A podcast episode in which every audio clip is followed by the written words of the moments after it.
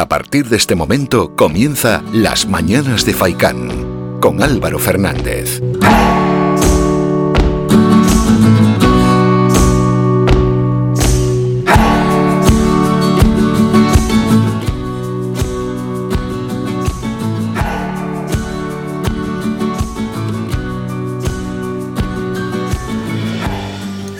Ocho y media de la mañana, es jueves, es 29 ya de abril, penúltimo día de este cuarto mes del año 2021. Bienvenidos a las mañanas de Faikan, reciban un saludo de Álvaro Fernández y comenzamos. Y lo vamos a hacer presentando pues parte destacada del programa, al menos lo que difiere, ¿no? No difieren las secciones, difiere el contenido de un día para otro, pero también difieren los protagonistas. Hoy a las 9 y 5 estaremos con Francisco Cabrera, el expresidente del Colegio de Dentistas de Las Palmas, porque queremos hablar ¿no? de esas noticias que han vuelto a saltar a diferentes medios de comunicación y están en la opinión pública del intrusismo laboral, aquellos que ejercen sin titulación, algo que nos parece excesivamente grave. Más asuntos para hoy. A las 10 menos cuarto estaremos con Victoria Santana. Ella es concejal de urbanismo en el Ayuntamiento de Ingenio porque ese mismo municipio ha presentado propuestas de proyectos para el plan de cooperación con los ayuntamientos del Cabildo de Gran Canaria y queremos conocer pues qué proyectos no han presentado para esos planes y hay más protagonistas. Estaremos con la Fundación Canaria Oliver Mayor contra la fibrosis quística y más aún cuando pues eh, eh, coincidiendo con el Día Nacional de la Fibrosis Quística en España ayer, lanzaron un comunicado donde denuncian que la salud de pacientes con esta patología en Canarias se agrava ante el abandono de la Consejería de Sanidad. Hay pacientes de la isla aseguran que padecen esta grave enfermedad que afecta al sistema respiratorio y órganos vitales que sufren la inacción de las autoridades autonómicas que siguen sin dotarles de la atención sanitaria adecuada, aseguran desde la Fundación Oliver Mayor contra la fibrosis quística. Y hoy en el incógnito vamos a ir con deporte. Y tiene que ver bastante con este fin de semana, el que hemos dejado atrás, ¿eh? Deportista de los buenos, deportista campeón, campeonísimo, pero que claro, su deporte no está tan eh, en boca de todo el mundo, no está tan en los medios de comunicación y cuando uno es campeón del mundo de ese deporte, pues no tiene tanta repercusión cuando lo es de otro deporte. Pero bueno, es uno de los grandes deportistas ¿eh? que tenemos en nuestro país y lógicamente pues tiene que ver con, con, nosotros, con nuestra isla. No es de aquí, pero sí que estuvo por aquí hace unos días. Así que ya esa es buena pista, ¿no? De quién es el incógnito. Esto y mucho más. Hoy las secciones Educar en Positivo, Territorio Amarillo, Actualidad Económica y por supuesto, si ustedes quieren ser protagonistas, lo pueden hacer participando en los medios habituales, tanto en el WhatsApp de la radio como en el teléfono fijo de la radio. Con todo esto, comenzamos. La opinión del día. Bueno, la opinión hoy no sé ni cómo contarlo. Uno cuando analiza esta situación Aparte de que no se puede imaginar algo así, un mecanismo interno se activa, ¿no? Primero es de incredulidad, de pensar que no es posible que se llegue a esa situación, que eso no se da ni en una película de terror. Algunos se preguntan de qué estás hablando. También hay una sensación también de rabia, de asco por algunos seres humanos, por su codicia y avaricia que llevan otros a lanzarse así al mar y de rabia también hacia las autoridades competentes, esto por decir algo, de la Unión Europea, que no hacen nada efectivo por solucionar el problema de la inmigración. No solo el problema de la inmigración en Canarias, sino el problema de la inmigración que tiene que ver con África y la Unión Europea. El mar Mediterráneo se ha convertido en una auténtica tumba para las personas, un cementerio acuático. La noticia dada ayer es todavía peor de lo que sabíamos inicialmente. El total de fallecidos rescatados del Cayuco que ha llegado remolcado al puerto de los cristianos es de 24. En un principio nos habían informado de 17. De esos 24, 22 son adultos y dos menores, todos varones de origen subsahariano. Y los tres que rescataron, pues están vivos de milagro. Los tres supervivientes de es la peor de las tragedias conocida en la denominada como Ruta Canaria. En lo que va de año lo pueden contar de milagro. Nadie los buscaba, los vio un avión del ejército del aire durante un entrenamiento fuera de los límites habituales, o sea que lo vio de casualidad y lo rescataron exhaustos, no podían ni levantarse. Llevaban 22 días en el mar. Imaginaros estar 22 días en el mar, estaban solos en mitad de, nada, de, en mitad de ninguna parte. Es la misión más dura que he tenido, ha confisado uno de los pilotos del helicóptero del Servicio de Búsqueda y Rescates, es decir, del SAR, el comandante Ignacio Crespo, que varias veces tuvo que recordarse a sí mismo su consigna de no volver la cabeza y abstenerse de mirar al estado de los rescatados, para que nada le descentrara de completar una misión que estaba en los límites del alcance de su aparato, seis horas de vuelo, casi 1.200 kilómetros sin repostar. Quiero que escuchen a otro de las personas que participó en el rescate cuál fue en este caso mm, su vivencia.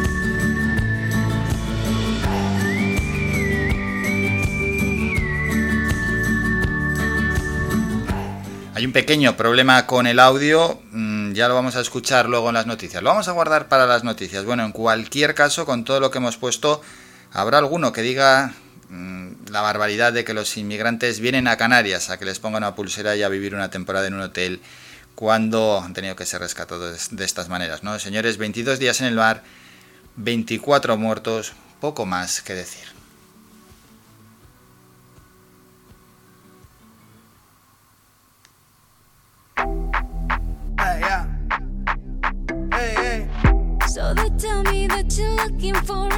Bueno, vamos a animar el día, para ello vamos a poner una canción un tanto animada a los Black Eyed Peas y Shakira, porque empezar así es duro, pero bueno, son ocho y media de la mañana, comienza, conviene recuperarse sin olvidar lo que acabamos de comentar. Esa latina está rica, I wanna find me a chica que sepa vivir y que viva la vida. Anita bien bonita, elegante señorita. I want you when I need ya. All of my life, yep, baby, let's team up. I want a girl that shine like glitter. A girl that don't need no filter. The real, for real. A girl that's a natural killer. I want a girl that's a heater. Caliente off the meter. Yo quiero, mira, yo quiero una chica que no me diga mentiras. So they tell me that you're looking for a girl like me. So they tell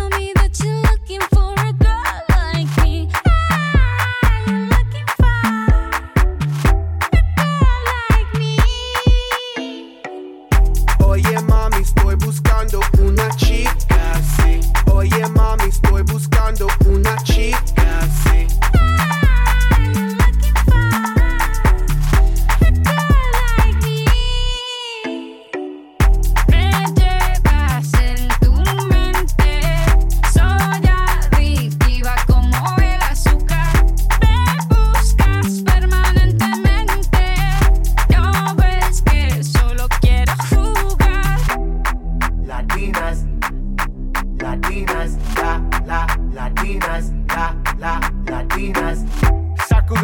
Shocky.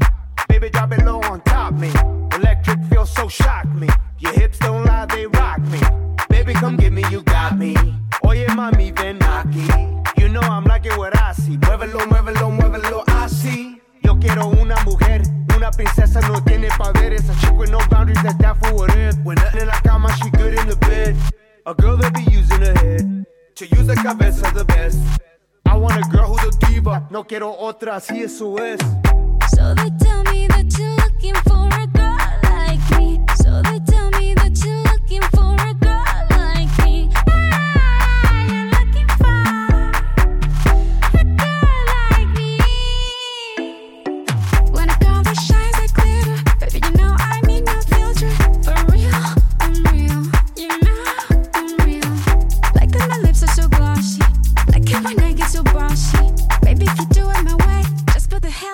hell of it, I'll let you love me.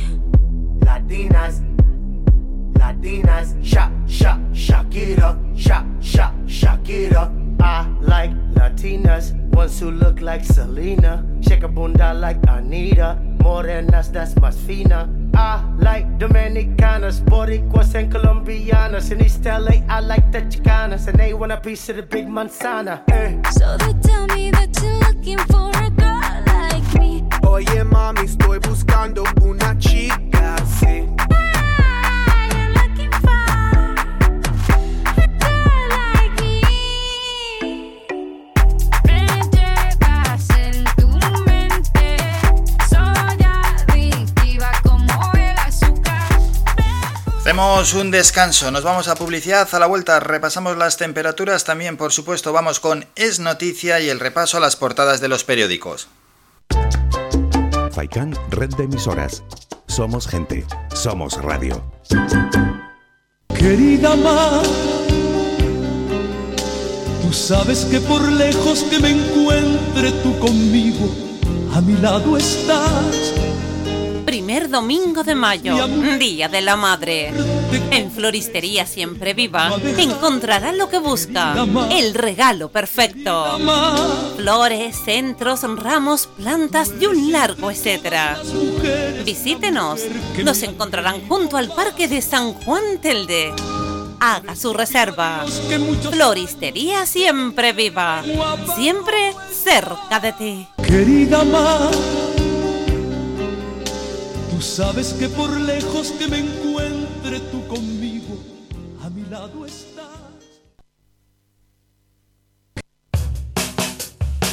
¿Pensando en construir, reparar o renovar? Deja tus proyectos en manos de profesionales. En Ferretería Germán Medina encontrarás todas las opciones para la industria y el hogar, con calidad y variedad, con todo un mundo de cerámicas a tu alcance, con facilidades para pagar. Financia tus compras hasta en 24 meses y sin intereses. Ahora, además, renovar tu baño te sale más barato que nunca. Ven y llévate tu mueble de baño con lavamanos, grifo, espejo y además plato de ducha y mampara por tan solo 395 euros. ¿Te lo puedes creer? Ven ya a Germán Medina y aprovecha nuestra promoción inigualable. Visítanos en vecindario 928 75 0107 y Polígono de Arinaga 928 75 39 54 y en germánmedina.es.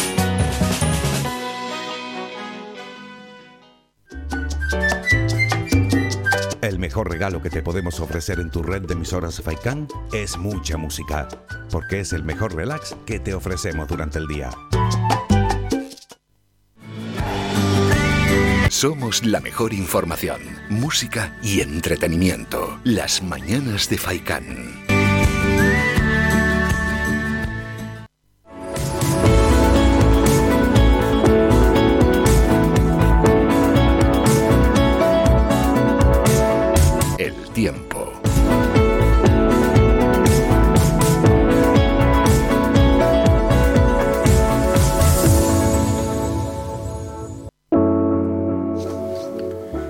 Tiempo ya para repasar las temperaturas para hoy jueves y bueno, adentrarnos ya en el fin de semana. A ver si cambia la cosa o sigue todo igual. Empezamos por Las Palmas de Gran Canaria para hoy. Cielos cubiertos y precipitaciones. Bueno, pues existe incluso hasta algo de riesgo de lluvia en las horas centrales del día. Unas máximas de 23 grados, viento de procedencia norte, rachas entre 10 y 20 kilómetros hora. Para mañana viernes, cielos cubiertos, 18 de mínima, 23 de máxima. Y para el sábado también cielos cubiertos con 17 y 22. Bueno, bastante nubosidad ¿eh? la que estamos teniendo en estos días y la que tendremos para el inicio del mes de mayo. Vamos a la zona este, para hoy pues también cielos cubiertos y ese riesgo de algo de lluvia, poquito, pero existe algo de lluvia para hoy, máximas de 21 grados, para mañana 15 de mínima, 21 de máxima, viento del norte, rachas entre 25 y 30 kilómetros hora. Se dejará notar. Y para el sábado 15 de mínima, 20 grados de máxima y cielos cubiertos. Pasamos a la zona oeste. El cielo que se irá despejando a lo largo de la jornada, máximas de 24 grados. Para mañana viernes, cielos cubiertos, viento del norte, 25-35 kilómetros hora y 16 de mínima, 24 grados de máxima. Y para el sábado, primer día del mes de mayo, cielos despejados. Aquí sí que cambia la inercia con respecto a la zona este o la zona norte. 15 de mínima, 24 grados de máxima y el viento soplará de procedencia sur. Nos vamos al sur de la isla, donde sí que se espera algo más de nubosidad. Para hoy seguirá el cielo despejando con unas máximas de 22 grados. Para mañana 15 de mínima, 24 grados de máxima con intervalos nubosos. Para el sábado también intervalos nubosos, algo de nubosidad en ese 1 de mayo con 16 de mínima y 22 grados de temperatura más elevada. Y vamos a terminar ya en Arrecife para hoy cielos despejados con 24 grados de temperatura máxima. Mañana cielos cubiertos 16 de mínima, 24 grados de máxima. Y el sábado también nubosidad con 16 y 23 en cuanto a las temperaturas.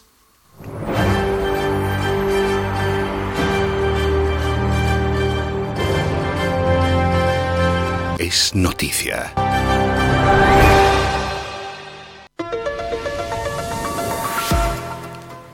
Es noticia que no pinta muy bien el turismo en verano para Canarias. Canarias no espera ni británicos, ni alemanes, ni nacionales, que son sus principales turistas. Así lo indicó al menos el presidente de la Federación de Empresarios de Hostelería y Turismo de Las Palmas, José María Mañaricua, que descarta ya que la reactivación turística de las islas se vaya a producir este verano como se esperaba, se esperaba al menos hace unos meses, ¿no? Al calor de un proceso de vacunación que no ha cumplido las expectativas y que tampoco es que vaya excesivamente rápido. En este programa además estuvo esta semana la alcaldesa de Mogán, Analia Bueno, y aseguró prácticamente lo mismo, además dando ejemplos, ¿no? Dijo que con las medidas tan severas impuestas por el gobierno británico, estos se quedarán en su país. Aseguró también que a lo que se añaden las ofertas del Mediterráneo en verano, que siempre son muy tentadoras. Y en cuanto a la península dijo que optarán por los destinos peninsulares. En verano allí tienen garantizado también un tiempo cálido, a lo que se suma que para desplazarse a Canarias está el coste del billete, ¿no? Que para una familia pues le supone bastante más caro que tener que desplazarse unos cuantos kilómetros en coche. Por otra parte, el turoperador británico Jetsu anunciaba hace unas semanas que retrasaba el reinicio de operaciones con Canarias hasta el 24 de junio, aunque supuestamente el país del Reino Unido abrirá el 17 de mayo. No se descarta incluso retrasar la fecha por la incertidumbre. Y en relación al turismo nacional, Mañaricua, volvemos al presidente de empresarios de hostelería y turismo de Las Palmas, advierte de que las iniciativas puestas en marcha por distintas autonomías en nuestro país, como los bonos turísticos, que buscan incentivar las vacaciones dentro de la comunidad, jugarán en contra del archipiélago, asegura, muchos peninsulares van a optar por quedarse en su tierra.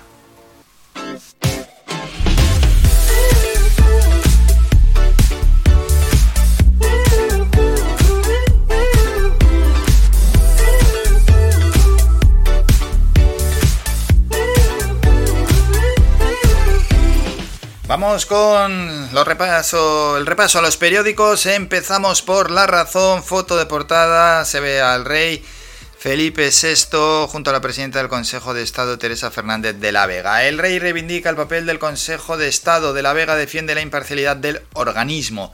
Titular de La Razón, las comunidades tendrán un estado del arma a la carta. El recoveco legal de la ley orgánica del 81 permitiría a Sánchez dar luz verde para que las autonomías que lo soliciten mantengan las restricciones anti-COVID tras el 9 de mayo. Ayuso gana la batalla a sanidad y habrá toros y tenis con público. El país, foto de portada, Nápoles desmonta los altares de la camorra y ahí se ven a dos agentes con, bueno, con eh, pues cosas de, de, de mafiosos, etcétera. Vamos con otras noticias del país. España es uno de los países de la OCDE con más colegios gueto. Los centros públicos son la inmensa mayoría entre aquellos en los que se concentran alumnos de menores recursos. La vacunación del 80% de los mayores de 80 se cumple un mes tarde. Sanidad recibe esta semana un récord de casi 4 millones de dosis. Y otra noticia, la crispación de la campaña relega el debate sobre Madrid. Las amenazas y los ataques opacan los planes sobre sanidad o educación. Vamos con ABC. Mira, por fin, que nos hacen un poquito de caso. Foto de portada, los inmigrantes podrán salir de Canarias con solo pedir asilo.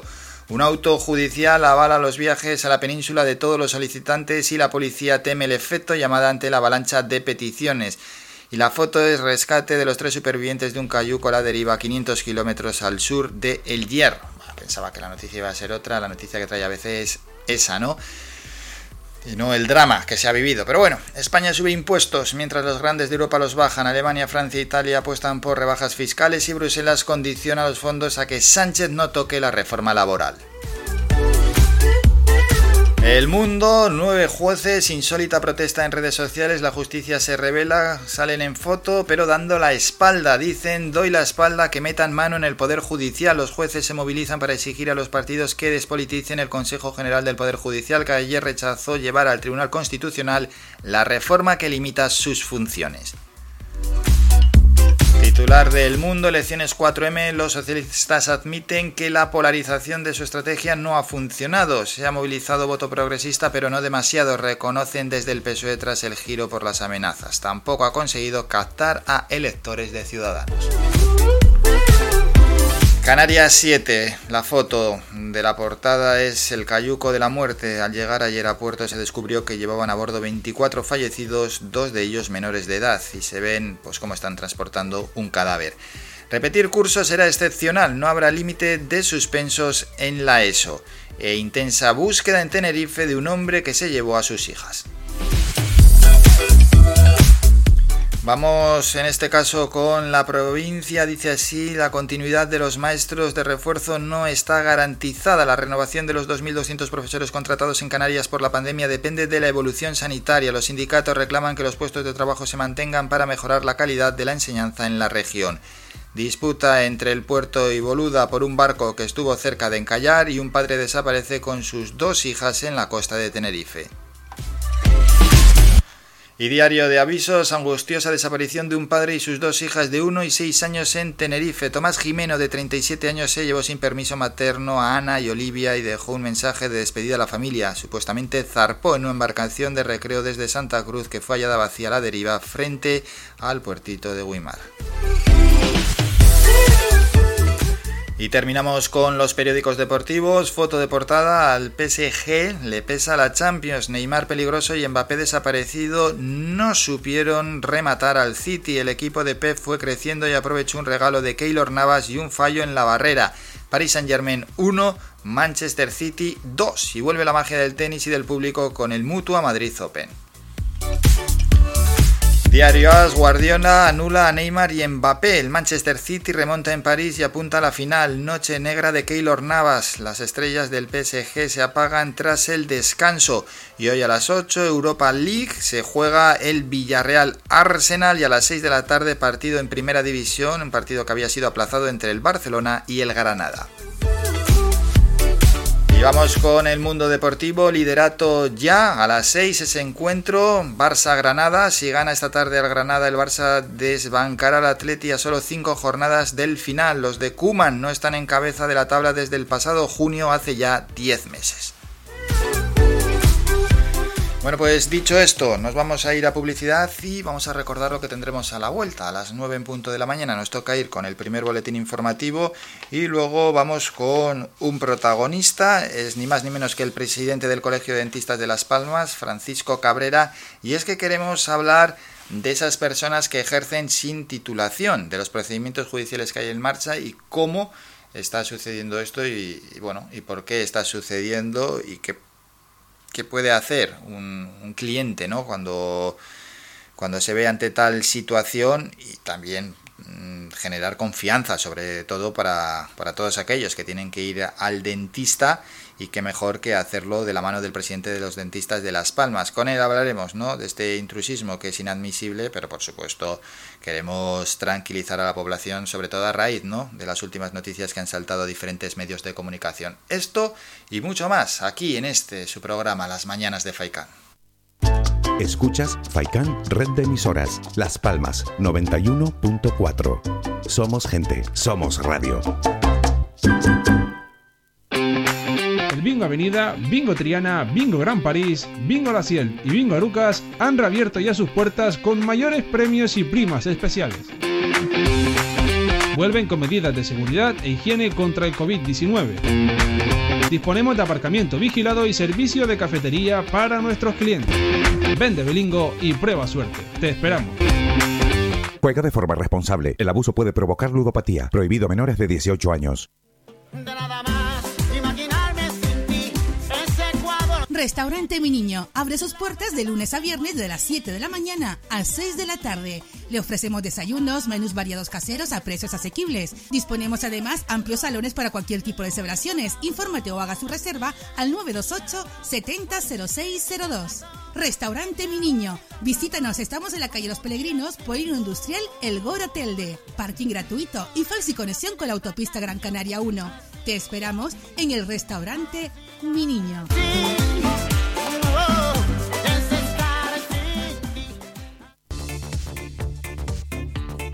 Si vienes a Tejeda o Artenara, busca los mejores productos locales, fruto del esfuerzo de muchas personas que día a día trabajan para mantener sus tradiciones de generación en generación. En Supermercado Udaco Artenara y Panadería de Artenara Abraham Romero puedes encontrar muchos de estos productos, pero además el pan de Artenara, los mejores panes de la cumbre de Gran Canaria. Compruébalo en nuestras tiendas de Artenara y Tejeda o búscanos en Facebook, Twitter o Instagram. Supermercado Udaco Artenara y Panadería de Artenara Abraham Romero.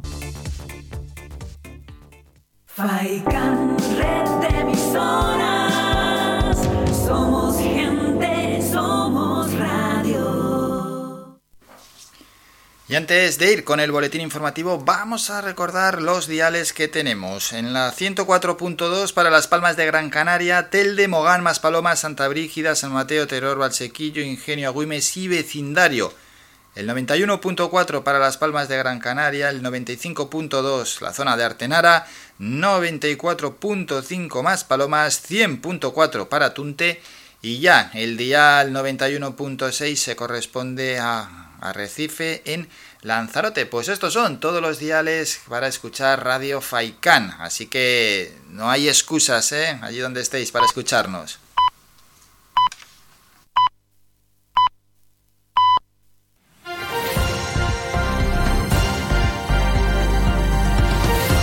Noticias.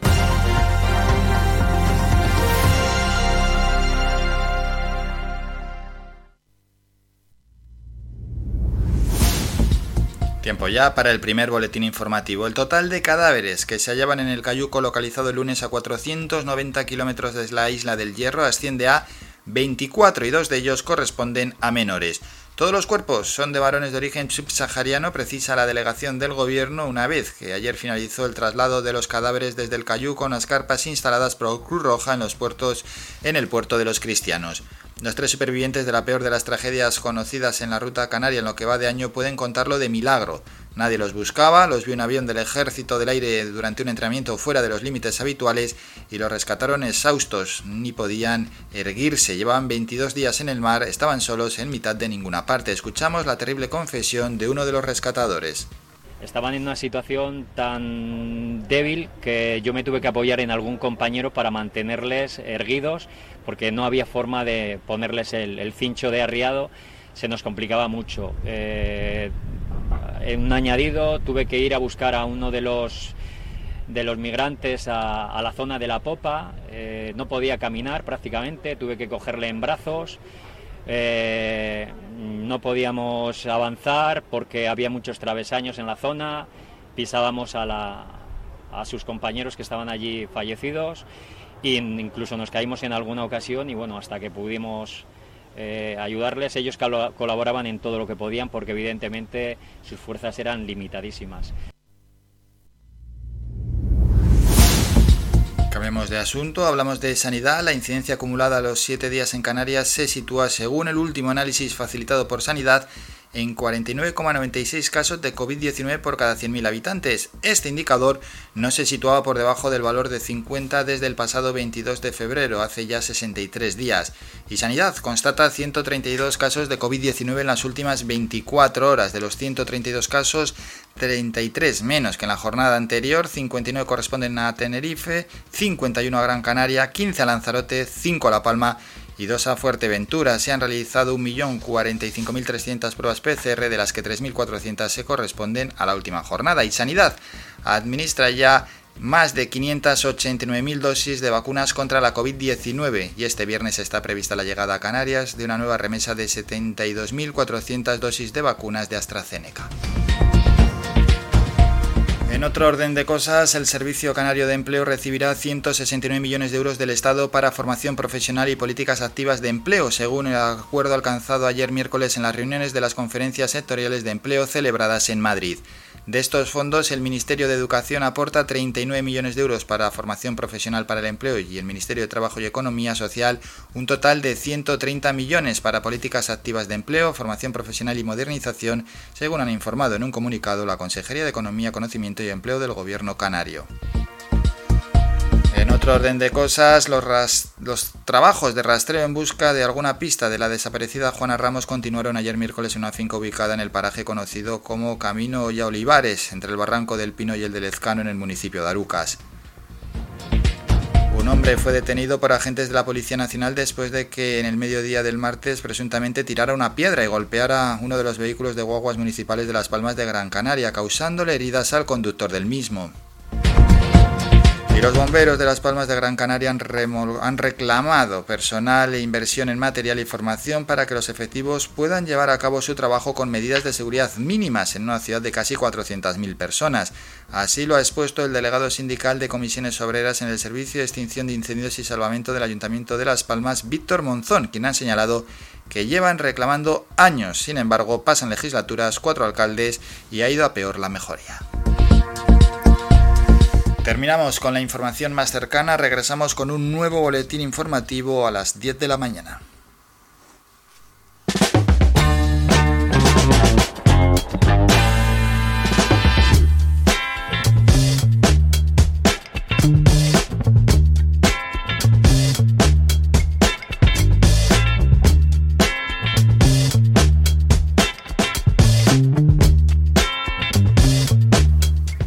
Con más asuntos. Vamos a saludar y hablar con Francisco Cabrera, el presidente de los dentistas de Las Palmas. Presidente, buenos días. Buenos días. Bueno, y queríamos hablar con usted de esos profesionales que están ejerciendo sin titulación y también pues para poner un poco de tranquilidad, ¿no? en los pacientes que acuden a un dentista para bueno, pues para que, reine la tranquilidad por aquello de que se ven noticias en diferentes medios de comunicación y siempre se genera cierta alarma. Bueno, en cualquier caso, existir existen, ¿no? Aquellos que ejercen sin titulación.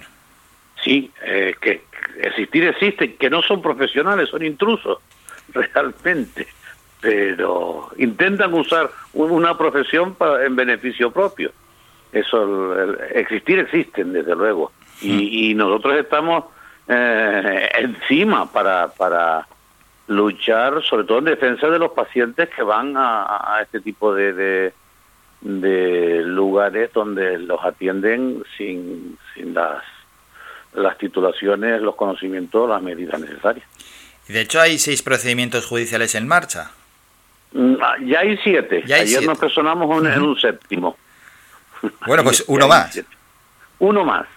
Uno más y además ah, es uno más que nos enteramos de casi, casi que de casualidad, porque no pasó por el colegio y que está ya el procedimiento iniciado, pero podemos tenemos todavía tiempo, dos días para personarnos como acusación y precisamente un proceso contra un reincidente en todo esto, o sea que Encima reincidente. el problema, además, contra el residente, o sea que bueno, el problema es, es importante, por eso pedimos que haya un, un- un tipo agravado de, de para, para juzgar a los a los a los juzgar y condenar a los intrusos, porque es que el intrusismo es una lacra el intrusismo sanitario, para el intruso sanitario, porque es que no es un intruso en una profesión en la que no hay un, una, un, un- un problema de sanidad, de, que es uno de los, de, las, de los eh, derechos más importantes, de los valores más importantes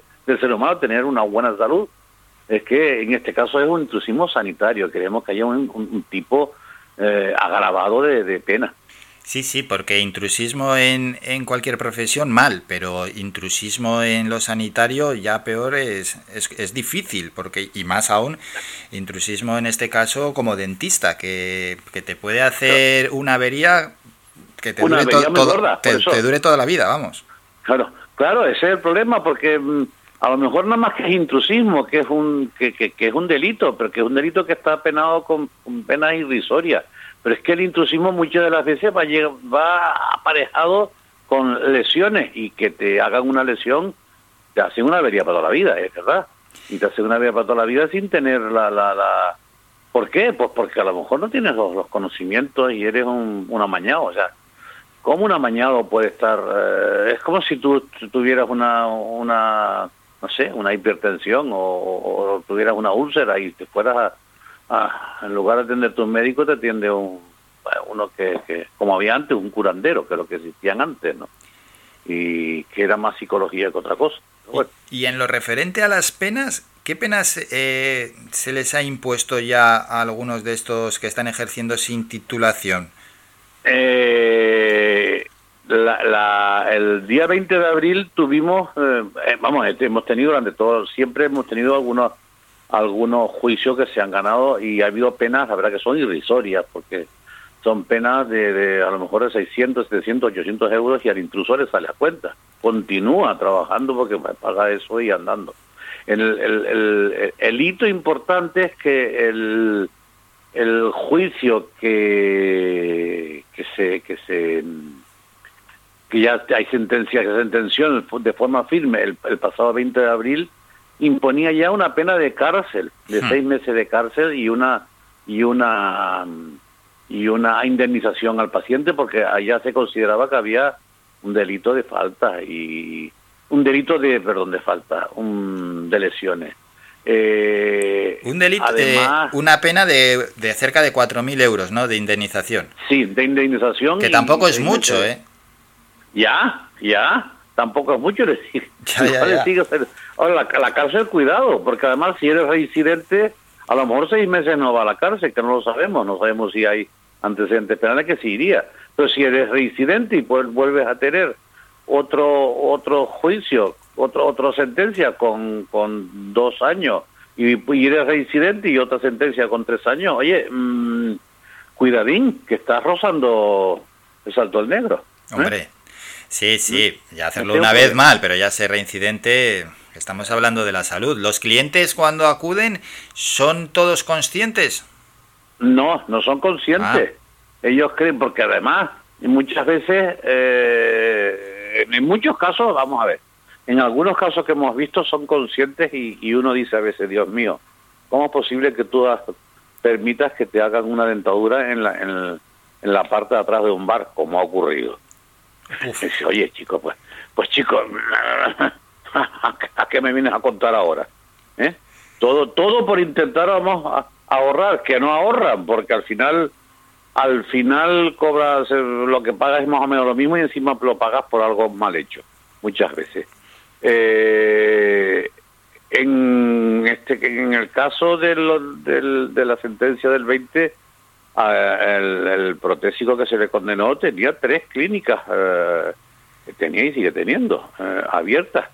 Con- Lo, lo curioso es que muchos de estos casos de intrusismo están mm, de alguna manera eh, apoyados porque tienen a dentistas trabajando. Entonces el dueño es el protésico, Ujú. eh, el dentista trabaja. Lo que, lo que hay que ver muy claro es que si el dueño es el dueño del protésico y ya está, bueno, no es un intrusismo. El problema es que el protésico trabaja allí es. en la consulta, además de como el protésico o el, o el, o el intruso que no sea protésico. Claro No, que no hay- el dueño de una clínica dentista Mm, es que puedo, no. puedo ser yo, pero mientras que el que atienda sea un profesional. Claro, bien, la, la, la clínica dental es el dueño puede ser cualquiera. Ahora, Claro. el, el, el, el pro- el profesional es un dentista y además hay una figura que se llama director técnico asistencial, que, que es un dentista que es el que responde por lo que sanitariamente se, se hace en esa clínica. Otra cosa es que el intruso eh, meta mano ahí, que, que, meta, que, que, haga cosas en los pacientes, que haga tratamientos en los pacientes. Entonces ya eso, otro- ese es el tema. Ahí por ahí va, el intruso no puede, no puede. El que no es dentista, Hmm. el que no es dentista, el que no tiene la titulación ni no tiene los conocimientos, no puede. Y pero, no puede bajo ningún aspecto. presidente, por lo por que mucho que sea el escucho... dueño de la, por mucho que sea Claro, el dueño claro. de la clínica. Eso está claro, por mucho que sea el dueño. Por lo que escucho, eh, algunos se ejercen, ¿no? En clínicas con, con equipamiento, en clínicas Sí. normales, otros no tanto, ¿no? Hay algunos casos, yo creo que cada vez menos, en los Hmm. que, bueno, bueno, ahora mismo tenemos un caso abierto de una señora que trabajaba en un chamizo con una, un- en, en el jardín de su casa. Ya, pero es que, ¿cómo puede ir la gente allí? Ah, Pero es que ni gratis, vamos. bueno, pero pero hay, no sé, eh, a lo mejor en esta situación de, de, de- de, mm, pandemia Ya, la gente la intenta decir, pues ahora voy... eh, Pero la salud, es que con la salud La- la jugártela... salud es muy importante, no se puede jugar.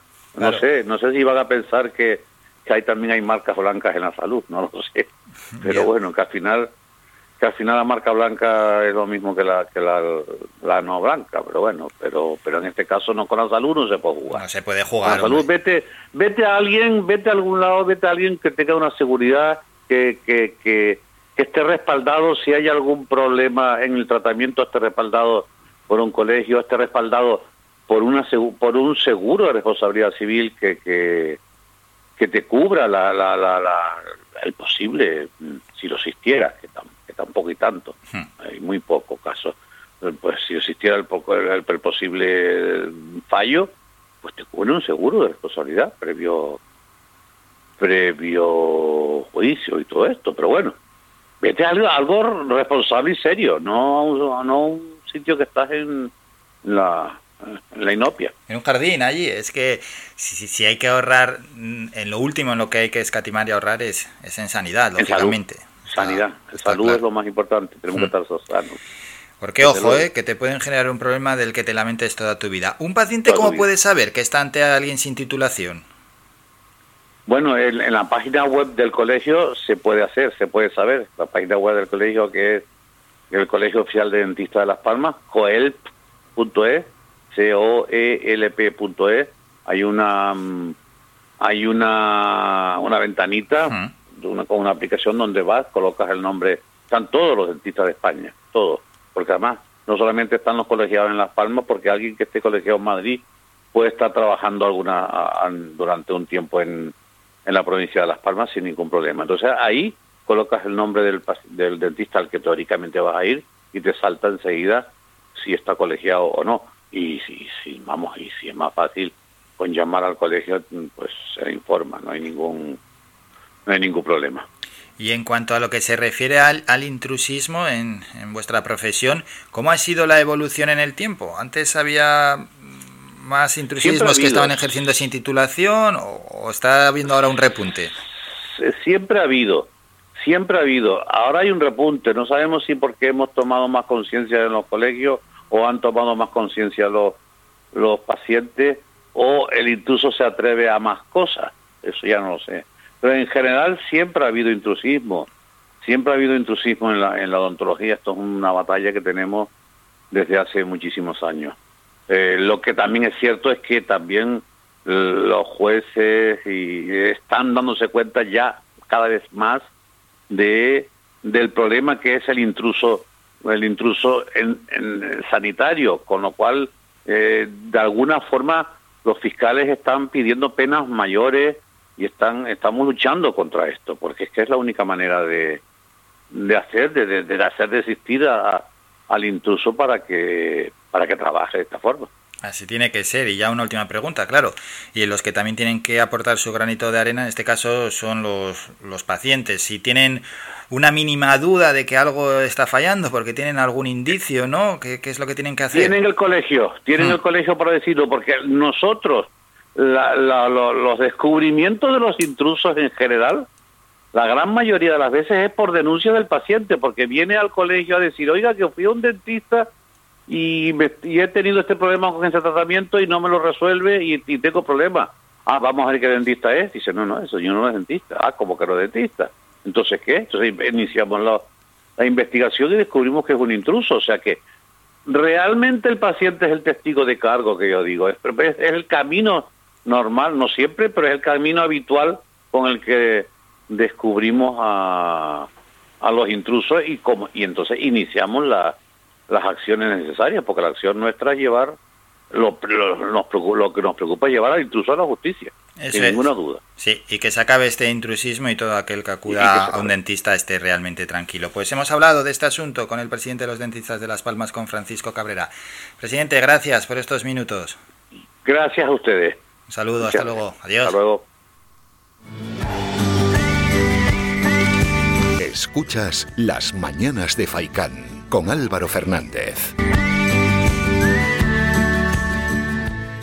Bueno, pues temas de actualidad, el intrusismo laboral que siempre ha existido y sigue existiendo, pero que en algunos casos, pues lógicamente es más alarmante, ¿no? Que te metan mano en la boca y te puedan hacer ahí una avería de por vida, pues asusta cuando menos, ¿no? Es como el intrusismo en otras profesiones, que está mal, pero que no tiene pues esas, esas consecuencias fatales en algunos de los casos. Bueno, nos toca parar un poquito, nos vamos a ir a publicidad y a la vuelta regresamos con más información y vamos a ir con la información digital. Primero, de la mano de nuestro compañero el periodista Juan Cruz Peña con su sección El Kiosco Digital y luego nos vamos a Twitter a ver lo que es tendencia, a ver cuáles son las principales tendencias en Trending Topic.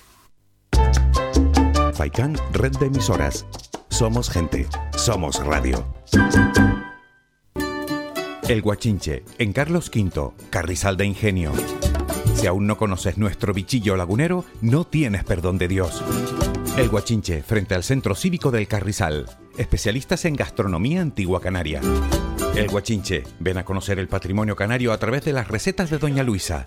Costillas con piña, papas negras, atún de romería y muchas deliciosas recetas más. El Guachinche, teléfono de reservas 626 20 18 72. El Guachinche, en el Carrizal, especialistas en cocina antigua canaria, bichillo y vino tradicional. El Guachinche, en el Carrizal, disfruta de lo nuestro.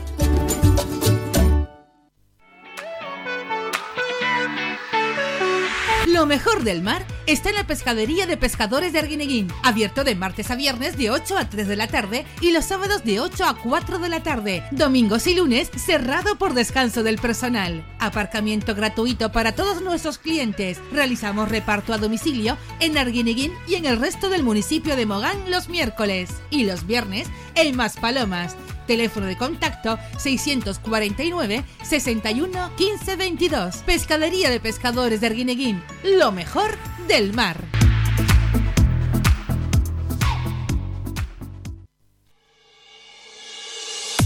Mantén tus instalaciones de limpieza con Servinagua. Te ofrecemos un servicio profesional de limpieza para oficinas, locales, núcleos residenciales, comunidades de vecinos, industrias, cristales, colegios, limpieza general de obras y mucho más. Teléfono 928 96 37 63 y correo electrónico info arroba servinagua.com. Si ya dispone de un servicio de limpieza, pide presupuesto sin compromiso y lo mejoramos. Recuerda, teléfono 928 96 37 63 y correo electrónico info arroba servinagua.com.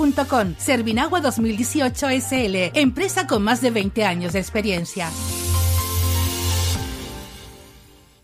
Somos gente, somos radio. Somos la mejor información, música y entretenimiento. Las mañanas de Faikán. Tiempo ya para Mundo Digital y tiempo para nuestro compañero Juan Cruz Peña que llega con el kiosco digital, es decir, la información de los medios digitales. Aquí comienza el kiosco digital, el espacio para conocer cómo abren los principales diarios en España, hechos por y para la red, con Juan Cruz Peña. Hola, ¿qué tal? Saludos y bienvenidos. Hoy es jueves, hoy es 29 de abril de 2021 y comenzamos ya. Vamos con la apertura de El Confidencial. El CIS se aprovecha de un resquicio legal para seguir haciendo encuestas del 4M. La ley electoral incluye una excepción que hace referencia a que los organismos dependientes de la Administración pueden hacer encuestas en periodo electoral sobre intención de voto. Los resultados deberán ponerse en conocimiento de las organizaciones políticas que se presentan si éstas lo solicitan. Así abre el diario.es. El PP recurre a ETA a seis días de las elecciones en Madrid. Casado celebra un mitin de apoyo a Ayuso y contra el gobierno con víctimas del terrorismo a las que promete darles voz a la hora de decidir la situación penitenciaria de los presos y en el que equipara a Bildu con el partido nazi. Rufián y Otegui no votarían a Ayuso, votarían a Gabilondo Iglesias o Mónica, sostiene Enrique López. Así abre El Español. Último sondeo, Ciudadanos en el alambre. Ayuso arrasa, pero depende de Vox. Solo una entrada de los liberales en la Asamblea impediría que el PP necesitara de los votos de Vox para sacar adelante las iniciativas. Saltamos a la apertura de público. La derecha acaricia el gobierno y la izquierda lo fía a una participación histórica. El PP resiste con 59 escaños en las últimas encuestas de las elecciones a la Comunidad de Madrid y tendrá en su mano gobernar con Vox, que se mantiene con 13 escaños. En la izquierda, un Gabilondo a la baja, el PSOE obtendría 31 escaños, se acerca al Más Madrid de Mónica García, 23 escaños, y Unidas Podemos con 10 escaños sería la última fuerza política. Seguimos con la información.com. La exministra Garmendia puja por el segundo Del sector aeroespacial. Su empresa, Satlantis, ya ha enviado la documentación al Ministerio de Industria para posicionarse en el concurso. La apuesta de la compañía pasa ahora por el desarrollo de microsatélites para la medición de las emisiones de metano. Nos vamos a Voz Populi. El CIS sigue encuestando sobre Madrid en vísperas del 4M. No es ético, dicen. El organismo que habla de trabajo científico mantiene sus encuestas en vísperas de las elecciones y pese a que no puede publicarlas, las encuestadoras privadas denuncian que no es ético pagar con dinero público una información que es oro molido para los socialistas. ¿Con qué abre Infolibre? El gasto familiar en sanidad privada y seguros sube un 16,5% en 5 años con el negocio en cifras récord. El informe del sector sanitario privado eleva el gasto de bolsillo y en seguros per cápita en 2020 a 619 euros, un 16,5% más que hace 5 años. La portada deportiva de Sport You. El Manchester City sale de París con ventaja tras una gran remontada. De Bruyne y Marez le dieron la vuelta al marcador en una segunda parte totalmente dominada por los de Guardiola. La actualidad para los internautas en Meneami. La noticia más destacada es de cnn.com. Policías de Colorado riéndose de las imágenes de un arresto violento a una anciana. La familia de una mujer de 73 años que alega que fue arrestada violentamente está pidiendo el despido de los oficiales involucrados que lo arrestaron y de los líderes de la ciudad que contrataron a estas personas y fomentaron esta cultura del abuso. Cerramos con la frase del día de proverbia.net. Pues hoy jueves 29 de abril de 2021 es una frase que nos habla de amar. Necesito un te quiero, dicho con todo el alma. Te quiero con tu tristeza y tu angustia, para sufrir contigo y no para llevarte a ningún falso reino de la alegría. La dijo Antonio Buero Vallejo, dramaturgo español del siglo XX. Pues hasta aquí esto ha sido todo lo más destacado por la prensa digital en España a primera hora del día. Mañana estaremos de nuevo aquí contigo a la misma hora. Hasta entonces, recibe un cordial saludo de Juan Cruz Peña y que pases un buen día. Un saludo, adiós. Trending Topic. Muchas gracias Juan Cruz por toda la información y qué bonita esa última frase de Antonio Buero Vallejo. Vamos a las tendencias trending topic en estos momentos en Twitter. Primera tendencia, feliz jueves. Segunda, Día Internacional de la Danza. Hombre, felicidades a todos los danzarines. A ver qué dice la RAE. Hoy se celebra el Día Internacional de la Danza. Consulte el artículo sobre las enseñanzas profesionales de música y de danza que incluye en su edición en línea el diccionario panhispánico del español jurídico. Pues lo ha puesto la RAE por si alguno quiere entrar. El archivo de Radio Televisión Española también, por si alguno quiere ver un vídeo que han subido. Hoy es el Día Internacional de la Danza. Te invitamos a descubrir las danzas y bailes más tradicionales a lo largo y ancho de España. Te lo mostramos en los años 70 en la serie documental Raíces y preguntan, ¿están los de tu pueblo? Se ha sumado Fofito, dice feliz Día Internacional de la Danza porque ya se sabe que el que baila su mal espanta y el que canta también. Vamos con más. La hora Ayuso, la cafetera Inés Arrimadas, Fortuna. A ver qué dicen de Fortuna. Bueno, pues hay un montón de tuiteros, no hay nada uniforme en torno a Fortuna, cada uno dice una cosa, el país dice los herederos del reciente fallecido presidente del grupo Samsung, Lin Kun-hee, han informado que pagarán casi 9.000 millones de euros en impuestos de sucesiones. 9.000 millones. Una cifra récord en Corea del Sur para poder acceder a su fortuna. ¡Wow! ¡Qué locura! Y Marco Antonio Solís, en esta vida no debemos olvidar la metáfora de la rueda de la fortuna. A veces nos toca hasta arriba y otras abajo. Al final todos estamos dentro de la misma rueda.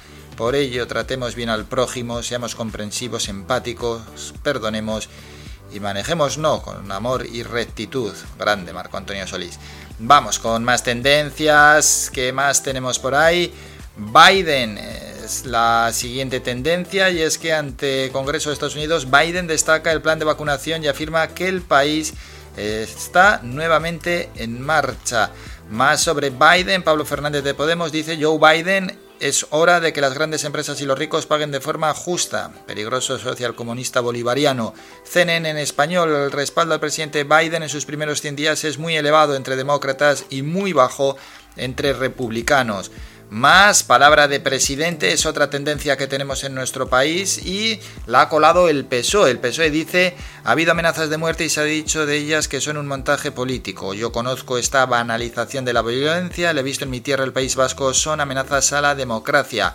Palabra de presidente, palabra de Gabilondo. Ángel Gabilondo dice, tenemos que gastar nuestras energías en generar discursos de esperanza y construir país. Acordar no es un signo de debilidad en democracia. Como dice Vox, consenso pobre, la política es el arte de llegar a acuerdos. Palabra de presidente, palabra de Gabilondo. Vamos a continuar más con más tendencias. Michelle Pfeiffer, ¿qué ha pasado con Michelle Pfeiffer? Pues que tal día como hoy, pero en 1958 nació Michelle Pfeiffer Filmosofía dice, hoy cumplen años dos actrices que ya son eternas. Felicidades a Uma Thurman y Michelle Pfeiffer. Siguiente de tendencia, Santa Catalina de Siena. Hoy es fiesta de... Pues es Santa Catalina de Siena, quien pasó de analfabeta a doctora de la Iglesia.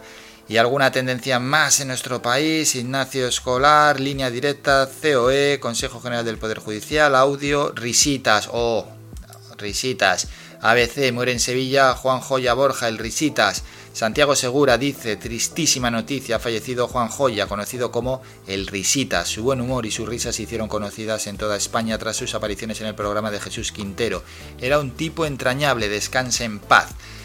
Y las últimas tendencias, el 29, Colombia, Constitucional, Hungría y Bárcenas. Bueno, pues esa Triste noticia, ¿eh? que ha fallecido el Risitas, me imagino que conocido por casi todos, ¿no? Por sus apariciones en televisión, con, con Jesús Quintero, ¿no? Y esa forma tan característica que tenía de reírse. Y bueno, y luego otras tantas apariciones que también hizo en la pequeña pantalla.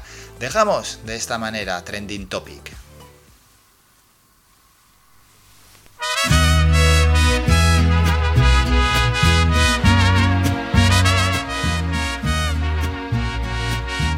Y para seguir amenizando un poquito el programa, vamos con más música. Suena el Alejandro Fernández Caballero.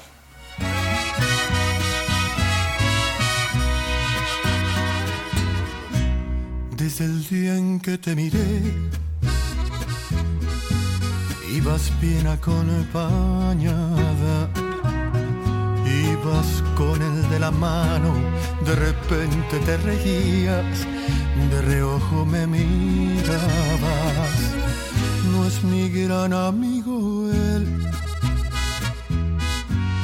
pero claro, lo conozco. Y no suelo ser aquel que no le importa con quién trato de ser respetuoso. Ay, pero ver tantito es la única vez que te voy a contar mi secreto. No tuvieras compromiso, te perdería el respeto. Y si no fuera un caballero, te lo juro, te arrancaba de sus brazos sin pensarlo ni un segundo. Eres la mujer que más me gusta en el mundo, pero tengo respeto por ese suertudo. Te robaba y no un beso, sino toda la semana para hacerte el amor hasta que te cansarás. Pero soy un caballero y mejor, mejor no te digo nada.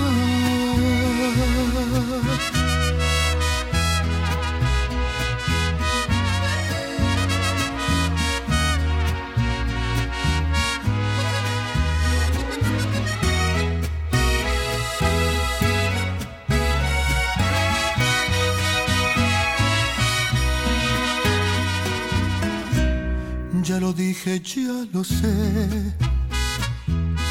Por favor, discúlpame. Pero al menos ya lo sabes, que si vas yo voy también, ya mejor me callaré. Ay, pero ve tantito, es la única vez que te voy a contar mi secreto. Si no tuvieras compromiso, te perdería el respeto. Y si no fuera un caballero, te lo juro, te arrancaba de sus brazos sin pensarlo ni un segundo. Eres la mujer que más me gusta en el mundo, pero tengo respeto por ese suertudo.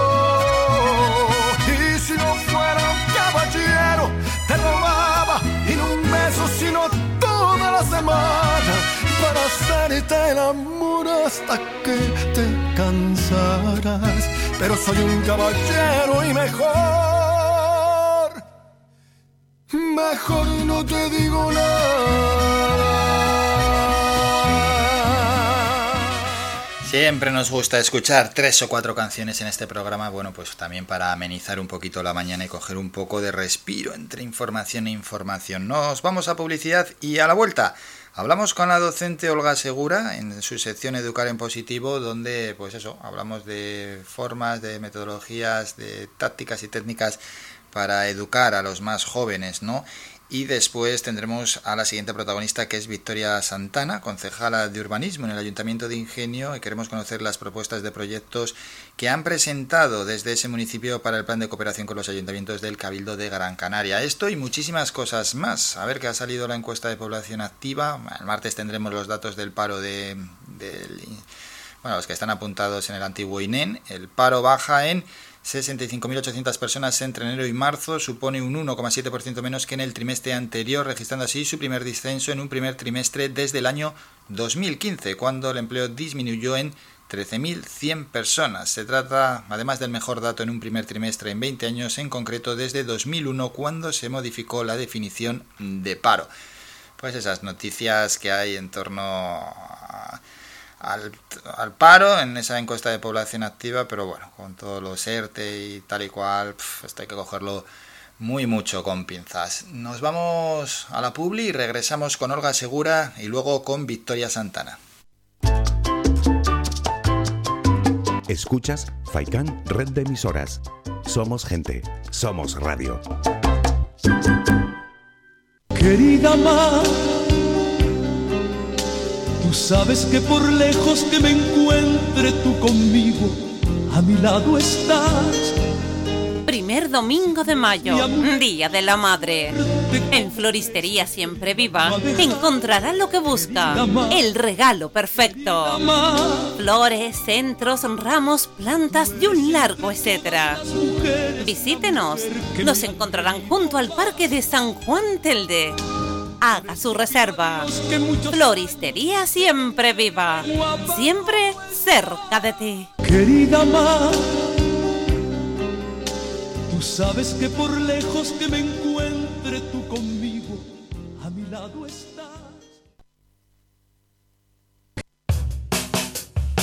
¿Pensando en construir, reparar o renovar? Deja tus proyectos en manos de profesionales. En Ferretería Germán Medina encontrarás todas las opciones para la industria y el hogar, con calidad y variedad, con todo un mundo de cerámicas a tu alcance, con facilidades para pagar. Financia tus compras hasta en 24 meses y sin intereses. Ahora, además, renovar tu baño te sale más barato que nunca. Ven y llévate tu mueble de baño con lavamanos, grifo, espejo y además plato de ducha y mampara por tan solo 395 euros. ¿Te lo puedes creer? Ven ya a Germán Medina y aprovecha nuestra promoción inigualable. Visítanos en vecindario 928 75 0107 y Polígono de Arinaga 928 75 39 54 y en germánmedina.es.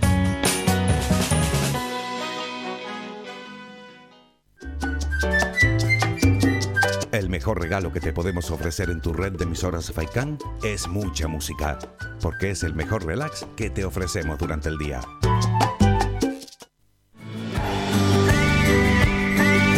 Escuchas Las Mañanas de Faicán con Álvaro Fernández. Una de las secciones habituales de los jueves es Educar en Positivo. Educar en Positivo, ya lo dice su nombre, ¿no? Y la lleva adelante la docente Olga Segura, quien nos deja unas pautas para poder educar pues, de, la mejor manera posible a los más jóvenes. Así que Vamos ya a charlar con ella, es un auténtico placer eh, todos los jueves con Olga Segura. Con ella hablamos en unos segundos.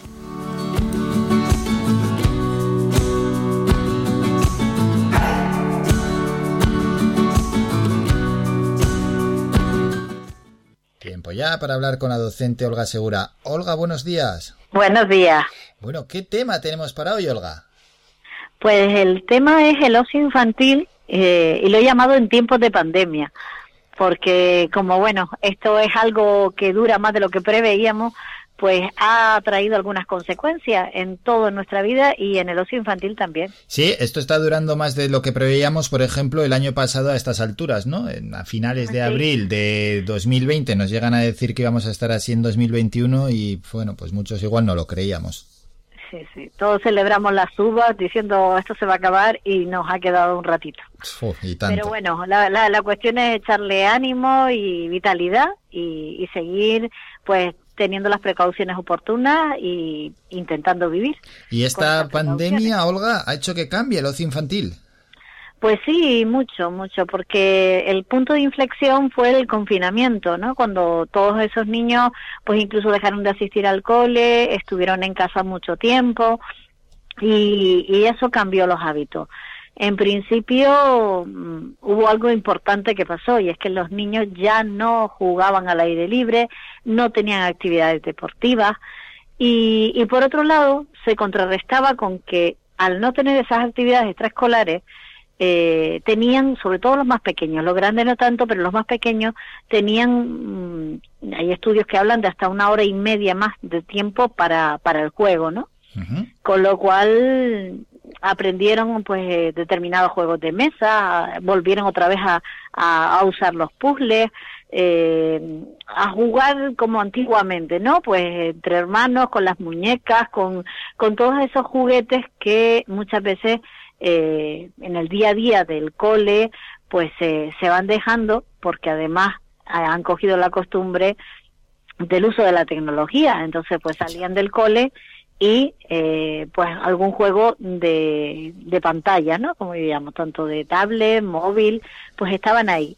Y sobre todo los más pequeños sí que recuperaron esos juegos de mesa, esas manualidades, aumentó mucho el uso de, de hacer cosas de trabajitos de manualidades, ¿no? Esas cosas que hacíamos antiguamente, pues ellos las recuperaron, sobre todo porque los papás y las mamás estaban con el teletrabajo, entonces en las pantallas de ordenador pues estaban como muy ajustadas en tiempo, ¿no?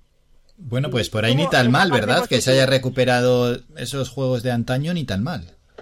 No, no es estupendo en ese sentido eh, y la pega, por, por decirlo así, te, la tenemos en que en que los mayores eh, los mayores sí que aumentaron el tiempo de pantalla de, de 9 a 12 años hay estudios que hablan que a pesar de no tener eh, pues eh, a lo mejor tanto trabajo que algunas algunos sí y otros no dependiendo de los centros educativos también eh, sí que a pesar de tener tiempo disponible en sus agendas para, para utilizar otro tipo de juegos, los mayores se fueron a conectar con sus amigos a través de las redes sociales, a través de las videopartidas de, de estos juegos, ¿no? Y era una forma de socializarse. El niño, el, el pequeño, el preadolescente y el adolescente han de socializarse y buscan esa socialización. Y entonces lo hicieron con los medios que tenían. Mm.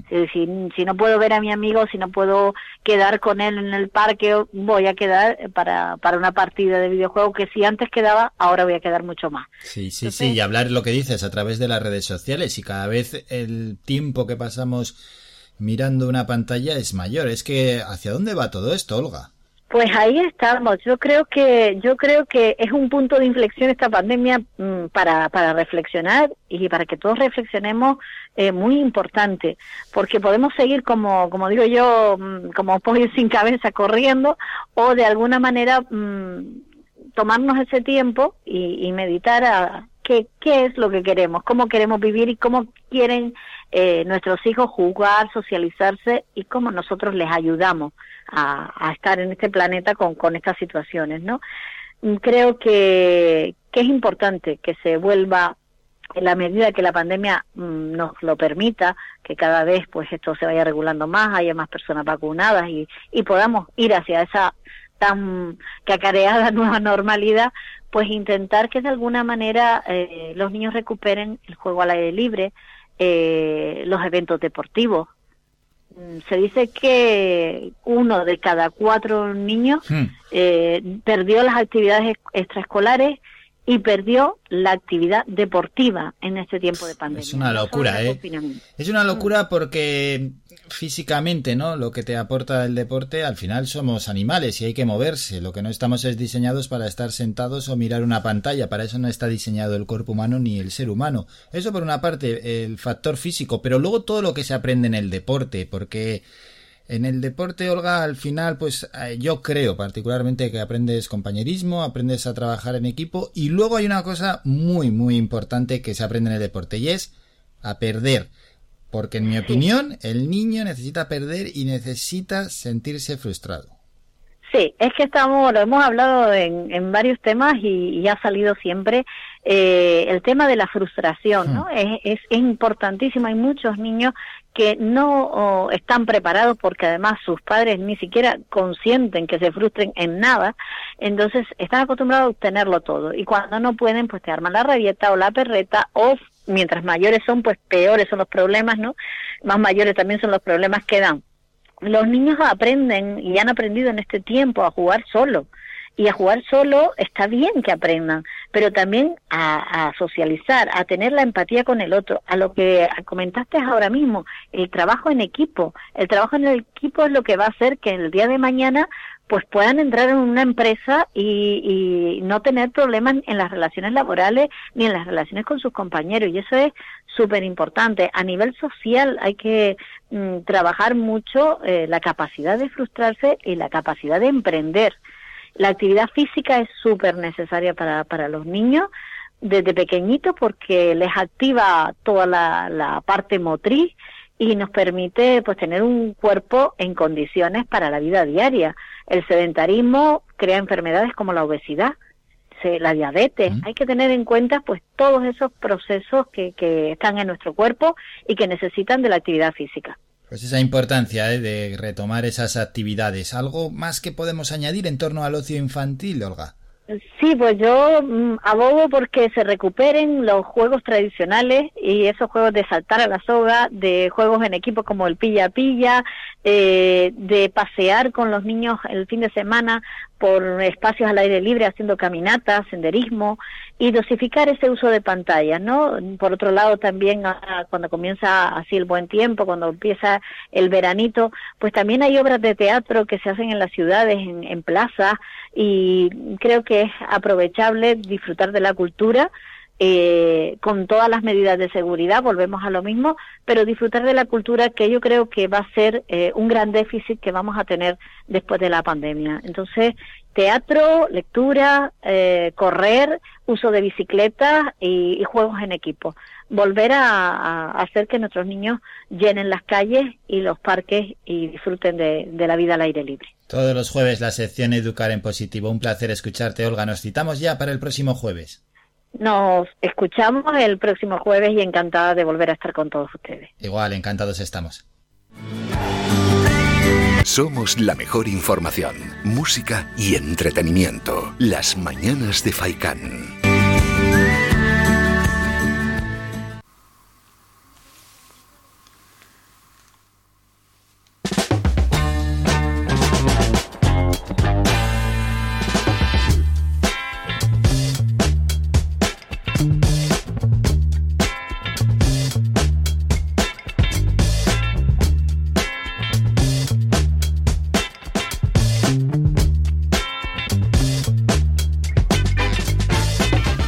Siempre, un gran placer hablar con Olga Segura y aprender muchísimo en su sección Educar en Positivo, ¿no? Aprender de la educación de los más jóvenes.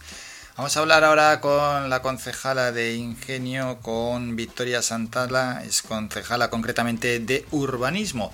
Porque, bueno, en el pleno ordinario del mes de abril, celebrado este pasado lunes, en el Ayuntamiento de Ingenio se ha aprobado la propuesta de proyectos a ejecutar con cargo las próximas anualidades del plan de cooperación con los ayuntamientos del Cabildo de Gran Canaria. Y queremos hablar con la concejala, bueno, por lo menos para conocer qué se ha propuesto desde su concejalía. Con ella vamos a hablar en unos segundos. A ver que estamos teniendo ahí un pequeño problema con el teléfono para saber ¿no? cuáles son esos proyectos que van a proponer al Cabildo, explicar antes de nada ¿no? qué es esta propuesta de proyectos al plan de cooperación con los ayuntamientos del Cabildo de Gran Canaria, aunque casi casi lo dice ¿no? el nombre, pero claro, es mejor los temas ah, explicarlos antes de, decir lo que se ha propuesto y qué medidas eh, quieren, quieren hacer, ¿no? Y también conocer por qué estos proyectos y lo que, tienen que aprobar, ¿no? Y también, por supuesto, los plazos. Bueno, que ya sí que sí, está con nosotros Victoria Santana, concejala de urbanismo en Ingenio. Concejala, buenos días.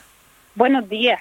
Hablábamos, ¿no?, que el pleno ordinario de, de abril, que se ha celebrado este pasado lunes, ha aprobado la propuesta de proyectos a ejecutar con cargo a las próximas anualidades del plan de cooperación con los ayuntamientos del Cabildo de Gran Canaria. Bueno, antes de nada, eh, Victoria, explicarle a los oyentes qué, en qué consiste, ¿no?, esto de proponer proyectos para dentro de ese del PCA del Cabildo. Bueno, pues esto es algo que se realiza eh, siempre por parte del Cabildo nos ayudan a financiar actuaciones para, para los ayuntamientos. Es un plan de cooperación que va por, por legislaturas, en este caso era de 2020 a 2023, y consta de, tres secciones, una para eh, adecuar servicios obligatorios de competencia municipal, otro para programas de desarrollo sostenible en el ámbito local y un tercero para programas de dinamización y diversificación de la actividad económica en los municipios de la isla. Y ahí están los proyectos, por tanto, que se proponen al Cabildo. Desde Ingenio, ¿cuáles podríais destacar? Pues mira, este plan de cooperación en esta legislatura tenía una, una novedad y es que el 50% de los, por ciento de los recursos del plan tenían que destinarse a actuaciones para el desarrollo sostenible dentro del ámbito local. Y nosotros, como teníamos ya una planificación en este sentido, porque estamos dentro del pacto de las alcaldías, nos nos ha sido relativamente sencillo elegir las actuaciones que priorizábamos. Y eh, en estas dos anualidades que restaban por aprobar, porque ya el 20 y el 21 estaba aprobado, e incluso el 20 está totalmente contratado y teníamos una baja de licitación de 123.000 euros que hemos aprovechado para pedir al Cabildo que nos las dejen utilizar en el año 22 hemos, hemos optado por, por adquirir vehículos eléctricos para el parque móvil municipal, actuaciones de ahorro de energético mediante cambio a LED en dos, del, dos centros de, de, educación infantil y primaria del municipio y sustitución de luminarias LED en luminarias de alumbrado público para reducir así la contaminación y reducir las emisiones de CO2 dentro de, dentro de nuestro municipio.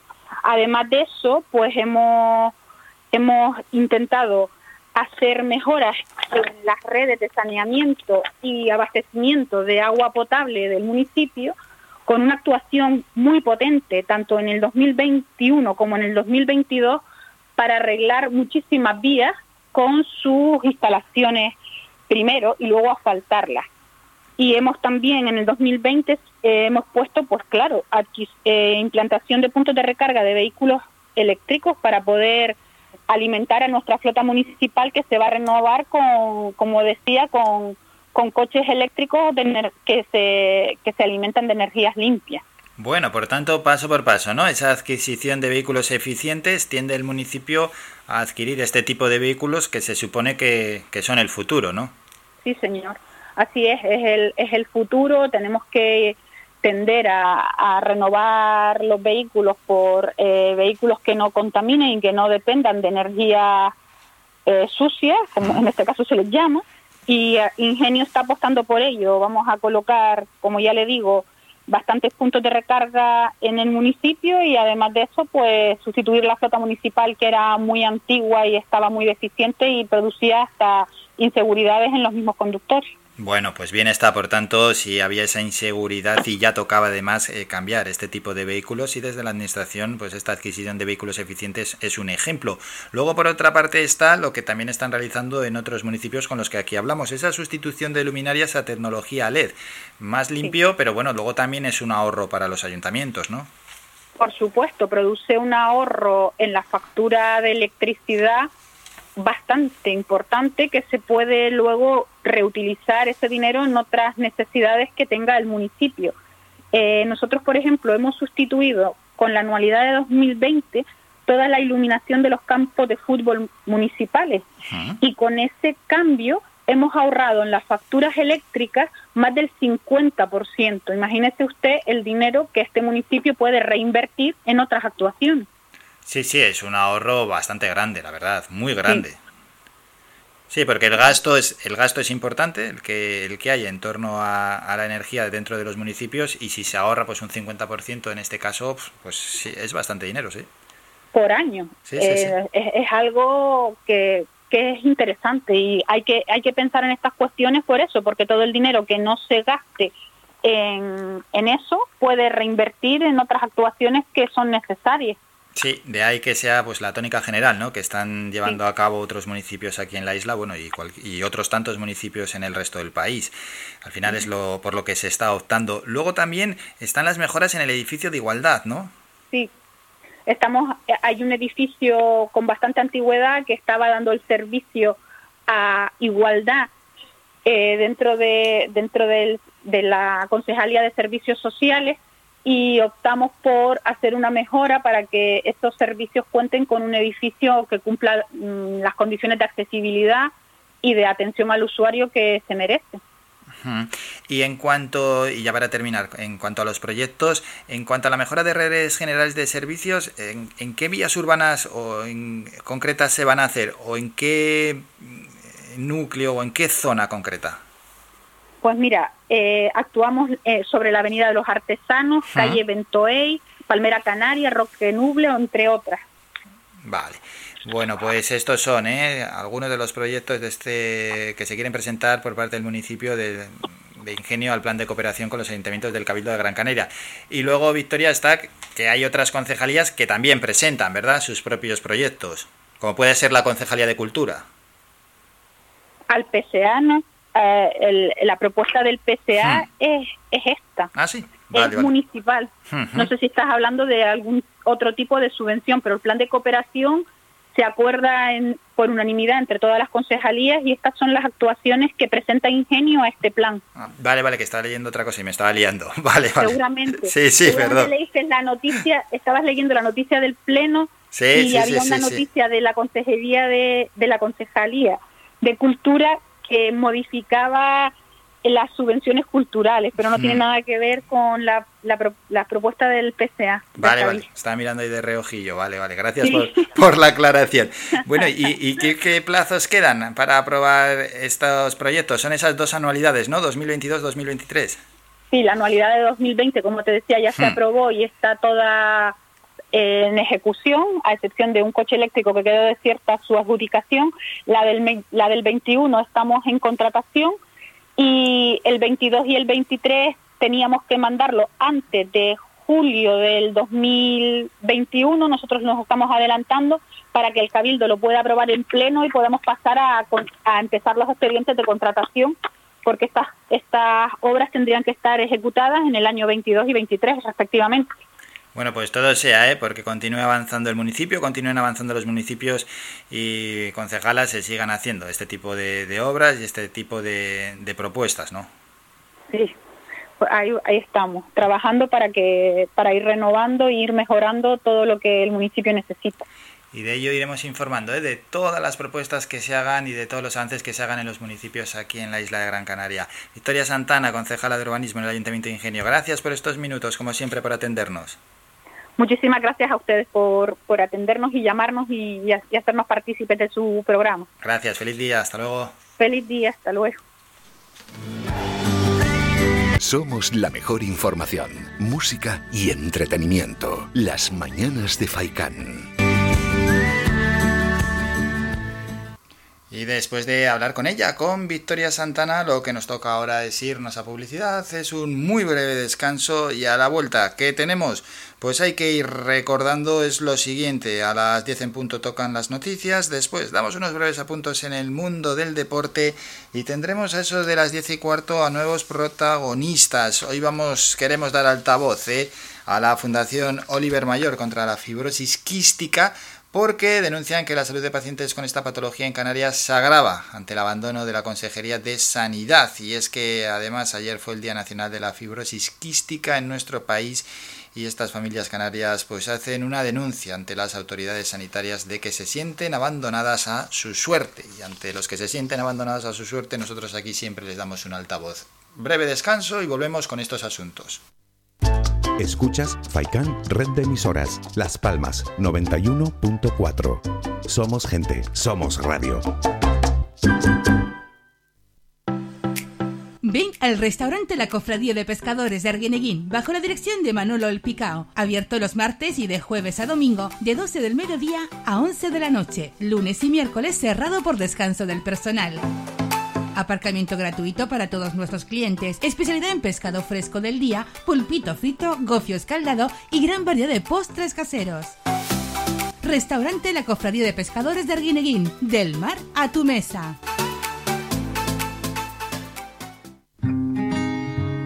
Por esos abrazos, besos y momentos que no hemos podido vivir.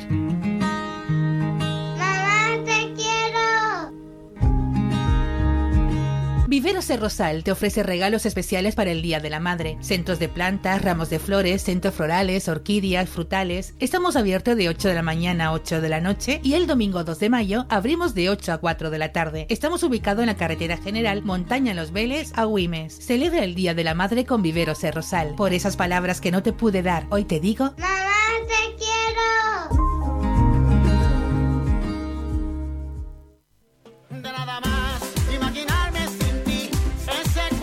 Restaurante Mi Niño abre sus puertas de lunes a viernes de las 7 de la mañana a 6 de la tarde. Le ofrecemos desayunos, menús variados caseros a precios asequibles. Disponemos además amplios salones para cualquier tipo de celebraciones. Infórmate o haga su reserva al 928 700602. Restaurante Mi Niño. Visítanos, estamos en la calle Los Peregrinos, Polino Industrial, El Gora Telde. Parking gratuito y fácil conexión con la autopista Gran Canaria 1. Te esperamos en el restaurante Mi Niño.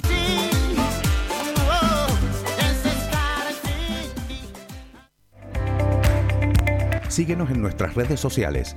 Estamos en Facebook, Twitter e Instagram. Búscanos como Radio Faikán FM y descubre todas nuestras novedades.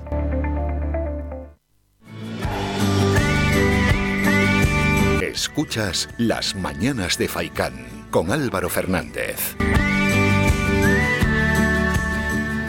Antes de ir con el boletín informativo, quisiera informar y recordar a todos que a la una tenemos las consultas con el doctor Vázquez. Dura el espacio 20 minutos, así que el que quiera llamar, que, que no se duerma, porque es que, ¡chun! vuela. Dice, ay, quería llamar y ya se ha acabado el espacio. A la una, las consultas con el doctor Vázquez.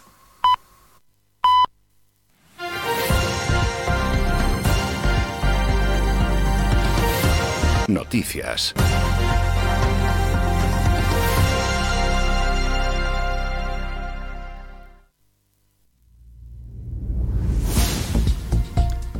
...10 de la mañana, tiempo ya para, en este caso, un nuevo boletín informativo. El total de cadáveres que se hallaban en el Cayuco localizado el lunes a 490 kilómetros de la isla del Hierro asciende a 24 y dos de ellos corresponden a menores. Todos los cuerpos son de varones de origen subsahariano, ha precisado la delegación del gobierno, una vez que ayer finalizó el traslado de los cadáveres desde el Cayuco a unas carpas instaladas por Cruz Roja en el puerto de los cristianos. Los tres supervivientes de la peor de las tragedias conocida en la ruta canaria en lo que va de año pueden contarlo de milagro. Nadie los buscaba. Los vio un avión del ejército del aire durante un entrenamiento fuera de los límites habituales y los rescataron exhaustos. Ni podían erguirse. Llevaban 22 días en el mar, estaban solos en mitad de ninguna parte. Escuchen la terrible confesión de uno de los rescatadores. Estaban en una situación tan débil que yo me tuve que apoyar en algún compañero para mantenerles erguidos porque no había forma de ponerles el, el cincho de arriado. Se nos complicaba mucho. en un añadido tuve que ir a buscar a uno de los de los migrantes a, la zona de la popa, no podía caminar prácticamente, tuve que cogerle en brazos, no podíamos avanzar porque había muchos travesaños en la zona, pisábamos a sus compañeros que estaban allí fallecidos e incluso nos caímos en alguna ocasión y bueno, hasta que pudimos eh, ayudarles, ellos colaboraban en todo lo que podían porque evidentemente sus fuerzas eran limitadísimas. Cambiemos de asunto y hablamos de sanidad. La incidencia acumulada a los siete días en Canarias se sitúa, según el último análisis facilitado por Sanidad, en 49,96 casos de COVID-19 por cada 100.000 habitantes. Este indicador no se situaba por debajo del valor de 50 desde el pasado 22 de febrero, hace 63 días. Sanidad constata 132 casos de COVID-19 en las últimas 24 horas. De ellos, que son por cierto 33 casos menos que en la jornada anterior, 59 corresponden a Tenerife, 51 a Gran Canaria, 15 a Lanzarote, 5 a La Palma y 2 a Fuerteventura. Se han realizado ya 1.045.300 pruebas PCR, de las que 3.400 se corresponden a la última jornada. Recordar también que Sanidad ha administrado ya 589.200 dosis de vacunas contra la COVID-19 y este viernes está prevista la llegada a Canarias de una nueva remesa de 72.400 dosis de vacunas de AstraZeneca. En otro orden de cosas, el Servicio Canario de Empleo recibirá 169 millones de euros del Estado para formación profesional y políticas activas de empleo, según el acuerdo alcanzado ayer miércoles en las reuniones de las conferencias sectoriales de empleo celebradas en Madrid. De estos fondos, el Ministerio de Educación aporta 39 millones de euros para formación profesional para el empleo y el Ministerio de Trabajo y Economía Social un total de 130 millones de euros para políticas activas de empleo, formación profesional y modernización.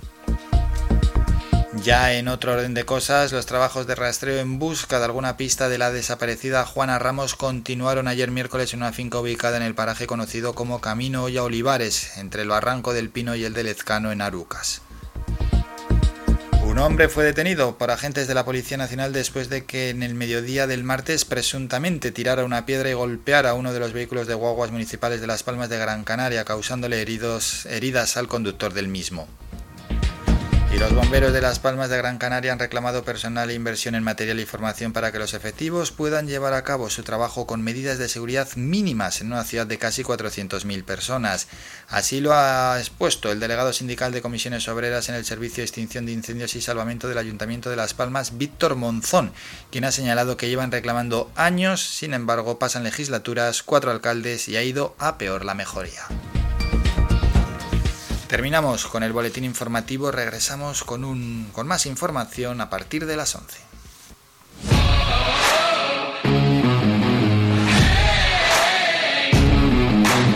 La actualidad deportiva.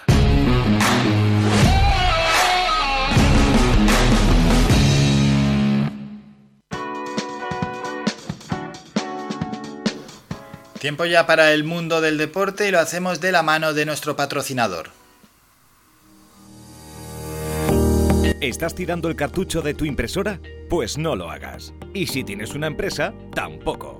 Puedes recargar tus cartuchos de impresora desde 5 euros y vendemos cartuchos compatibles y originales. Te ofrecemos servicio de copistería e impresión digital con la mejor calidad y asesoramiento. Impresión de documentos, encuadernado, plastificado, cartelería, reparación y venta de ordenadores e impresoras. Tinta y Toner Telde, ubicado en el Callejón del Castillo número 145, Calero Alto, Telde. Ahora abrimos de forma ininterrumpida en horario de 8 y media de la mañana a 6 de la tarde. Infórmate. Teléfono 928 70 37 32. 928 70 37 32. Y visítanos en nuestra página. Tinta y Toner Telde te damos el mejor color.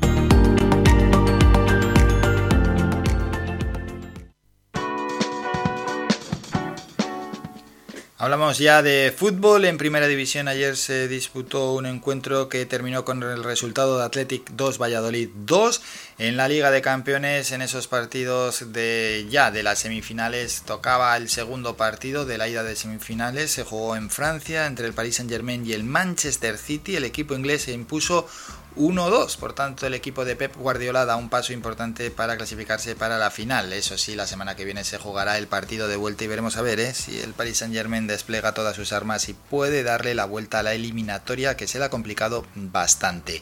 Hoy a las 6 de la tarde se enfrentan el Barcelona y el Granada. El equipo de Ronald Koeman se puede situar como líder de la liga. No lleva, lleva 10 meses sin ser líder de la primera división desde junio ni más ni menos. Se enfrentan, como hemos dicho, a las 6 de la tarde Barcelona y Granada en un partido suspen que aplazado, ¿no? y ya con esto el Barcelona tendrá los mismos partidos que el Real Madrid, que el Atlético de Madrid y que el Sevilla. Más fútbol hoy a las 8 de la tarde, partidazos en la Europa League, semifinales, partidos de ida, Manchester United, Roma y luego el equipo español, Villarreal, Arsenal.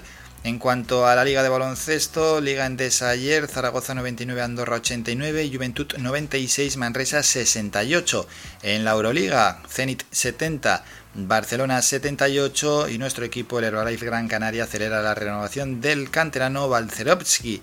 El pívot polaco tiene un curso más de contrato, pero la entidad claretiana pretende blindar ya un jugador cotizado en el mercado. El objetivo es que se convierta en la pieza angular del próximo proyecto deportivo.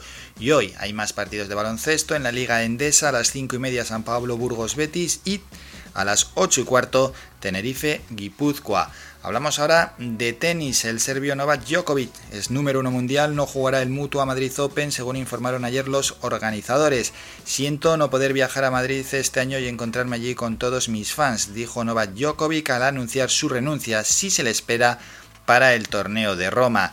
Y 2021 tampoco vivirá por la situación sanitaria que seguimos viviendo la Canaria 7 carrera de las empresas. Un evento que al final se ha convertido en una fiesta del deporte para todos los públicos, sobre todo para las familias ¿no? que corren por las calles de las Palmas de Gran Canaria. Pero mm, DG Eventos, es decir, la empresa organizadora, confía en poder organizarlo ya para el año 2022 y para ese próximo año ya hay marcada una fecha para la carrera Canaria 7, carrera de las empresas. Será por tanto el 24 de abril. Así que un añito entero hay que esperar para que se celebre esa carrera y ya esperemos que con las máximas garantías sanitarias.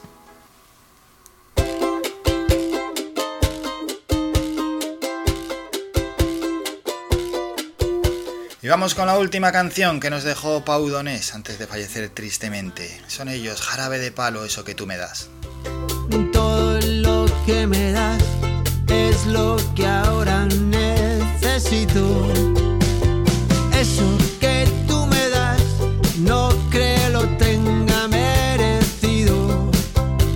Por todo lo que me das, te estaré siempre agradecido. Así que gracias por estar, por tu amistad y tu compañía. Eres lo, lo mejor me ha dado la vida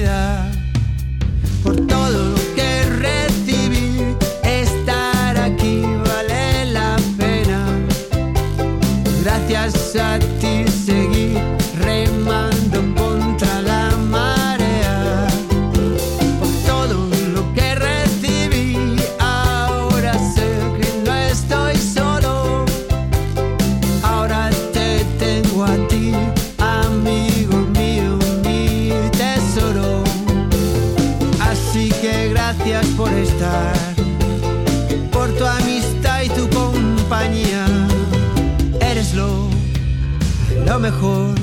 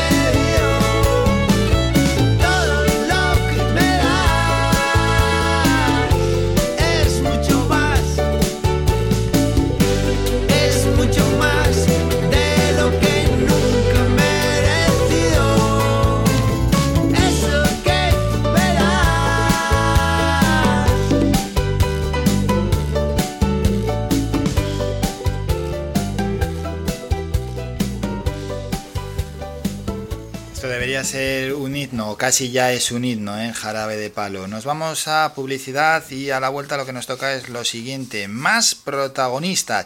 Hablamos con la Fundación Oliver Mayor aquí en Canarias contra la fibrosis quística, que denuncian que la salud de pacientes con esta patología en Canarias agrava ante el abandono de la Consejería de Sanidad. Así que están haciendo una denuncia y como antes hemos dicho, pues nosotros ante las denuncias, generalmente cuando son justas, siempre ponemos el altavoz. Vamos a hablar con la trabajadora social de esta fundación, Clara de León, para que expliquen la situación que están viviendo en Canarias los que tienen fibrosis quística. Brevísimo descanso, perdón, y volvemos con este asunto.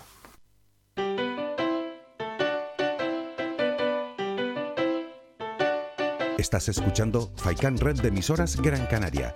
Sintonízanos en Las Palmas 91.4. Faikan Red de emisoras. Somos gente. Somos radio.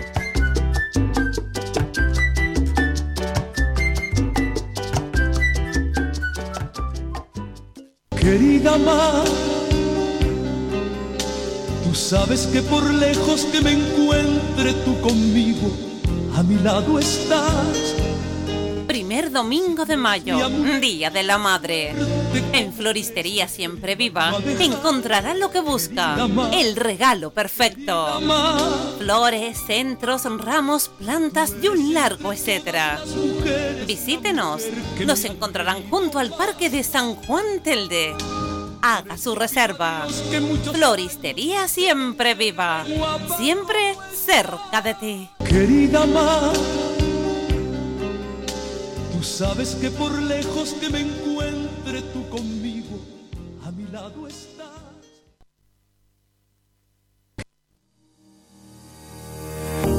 ¿Estás tirando el cartucho de tu impresora? Pues no lo hagas. Y si tienes una empresa, tampoco. Puedes recargar tus cartuchos de impresora desde 5 euros y vendemos cartuchos compatibles y originales. Te ofrecemos servicio de copistería e impresión digital con la mejor calidad y asesoramiento. Impresión de documentos, encuadernado, plastificado, cartelería, reparación y venta de ordenadores e impresoras. Tinta y Toner Telde, ubicado en el Callejón del Castillo número 145, Calero Alto, Telde. Ahora abrimos de forma ininterrumpida en horario de 8 y media de la mañana a 6 de la tarde. Infórmate. Teléfono 928 70 37 32. 928 70 37 32. Y visítanos en nuestra página tintaytonertelde.com. Tinta y Toner Telde. Te damos el mejor color.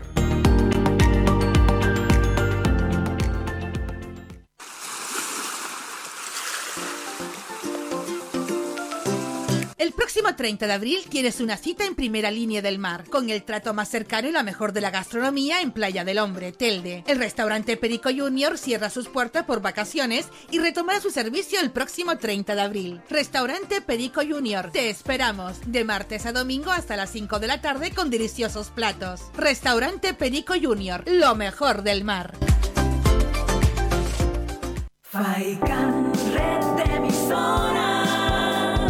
Somos gente, somos radio. Escuchas Las Mañanas de Faicán con Álvaro Fernández.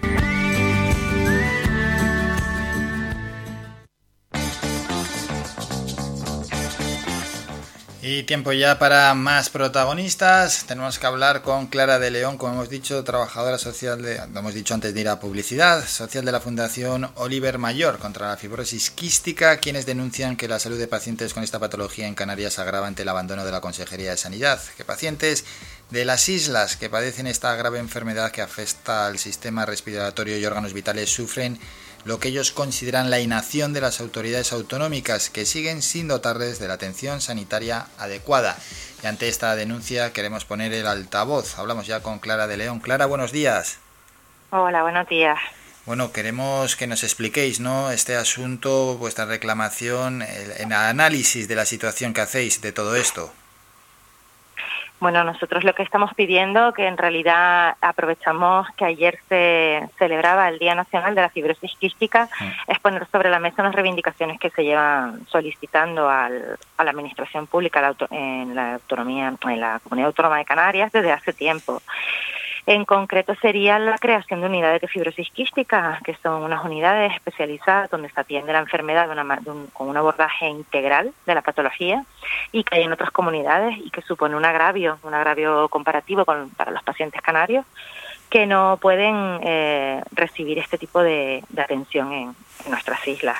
Desde el 2018 mantenemos reuniones con la Consejería de Sanidad y bueno, eh, ya nos habían prometido que hay un boceto, un borrador o hay unos protocolos y unos procedimientos para esta creación, pero ni se materializan ni, ni nos comunican en qué punto estamos y las familias consideran que son promesas incumplidas ya en este momento. Sí, al final han pasado tres años, son, es mucho tiempo, ¿no? Para esta petición que hicisteis y tres años más aún cuando lo que has expuesto, que no estáis pidiendo nada extraño, más aún cuando en otras comunidades ya lo tienen, esas unidades especializadas en fibrosis quística.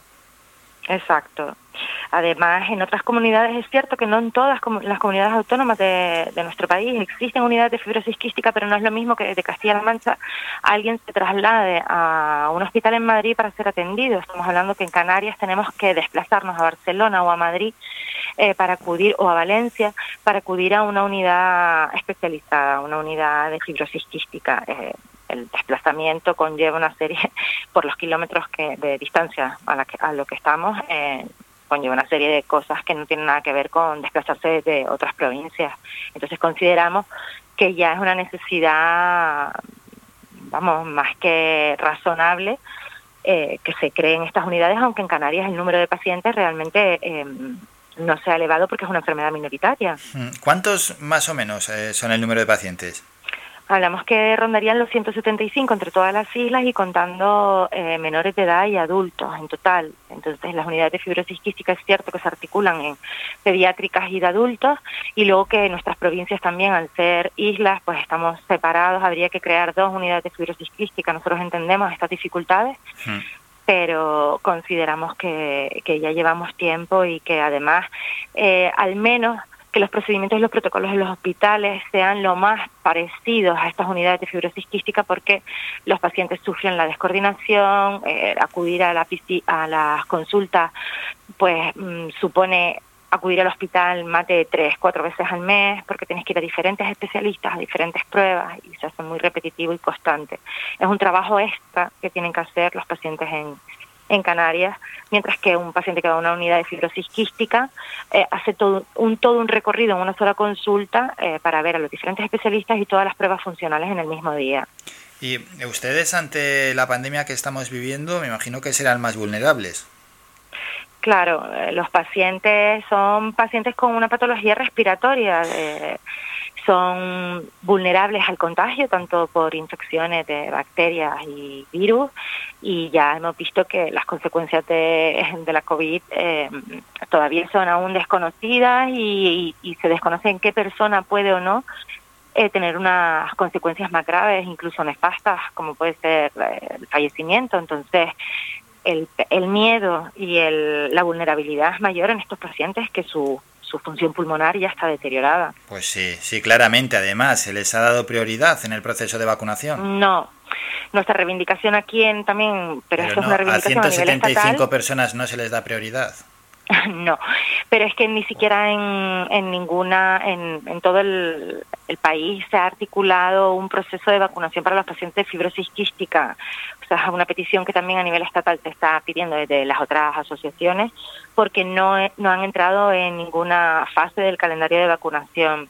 Si entran por otras características, a lo mejor porque son pacientes trasplantados de pulmón, entonces ya tienen otro, otro riesgo añadido, pero como pacientes de fibrosis quística como tal no se ha incluido, pero es que nos ha pasado en casi todas las decisiones que se han tomado, el reparto de medicina en su momento durante el confinamiento, medicinas hospitalarias, eh, no se incluyó a los pacientes de fibrosis quística, hubo que reclamarlo a través de los colegios de farmacéuticos. Cuando se creó el protocolo para comenzar la, la actividad electiva en los centros educativos, tampoco se recogió ningún artículo específico para pacientes crónicos como diabetes o pacientes respiratorios. Entonces siempre al final eh, las enfermedades minoritarias son las grandes olvidadas y en estos días mm, pues, nuestra misión y damos voz a pues, que no se olvide eh, que por favor la Administración Pública, la Consejería de Sanidad eh, nos comunique en qué, pa- en qué punto están estas creaciones de unidades de fibrosis quística, si es cierto y en qué proceso estamos para estar pendientes y si no eh, pues seguiremos demandando que, que nos- los pacientes no están bien atendidos en nuestra comunidad autónoma. Aunque los facultativos, los médicos, hacen todo lo posible y ponen toda su voluntad, necesitan estructuras y financiación y al final, recursos económicos también. Sí, con esa patología que de cara a la COVID-19, que sois más vulnerables, que no se os haya dado prioridad en el proceso de vacunación, son 175 personas, es que no estamos hablando de miles de personas, pues esto no sé a qué atiende, si a inoperancia de la administración, vagancia de la administración, desidia de la administración, no, no- unos protocolos tan rígidos, es que esto a mí no termina de, Sí. de- de alarmarme, por favor. 175 personas son incapaces de, de- hacer que se vacunen. Yo creo que normalmente suele ser por eso. Primero, por ser minoritaria, eh, bueno, pues hasta que 175 personas protestan y se les escucha, suele tardar, tardar tiempo, con lo cual siempre se prioriza a la mayoría. eh, la- entre las prioridades, lo urgente suele ser la mayoría.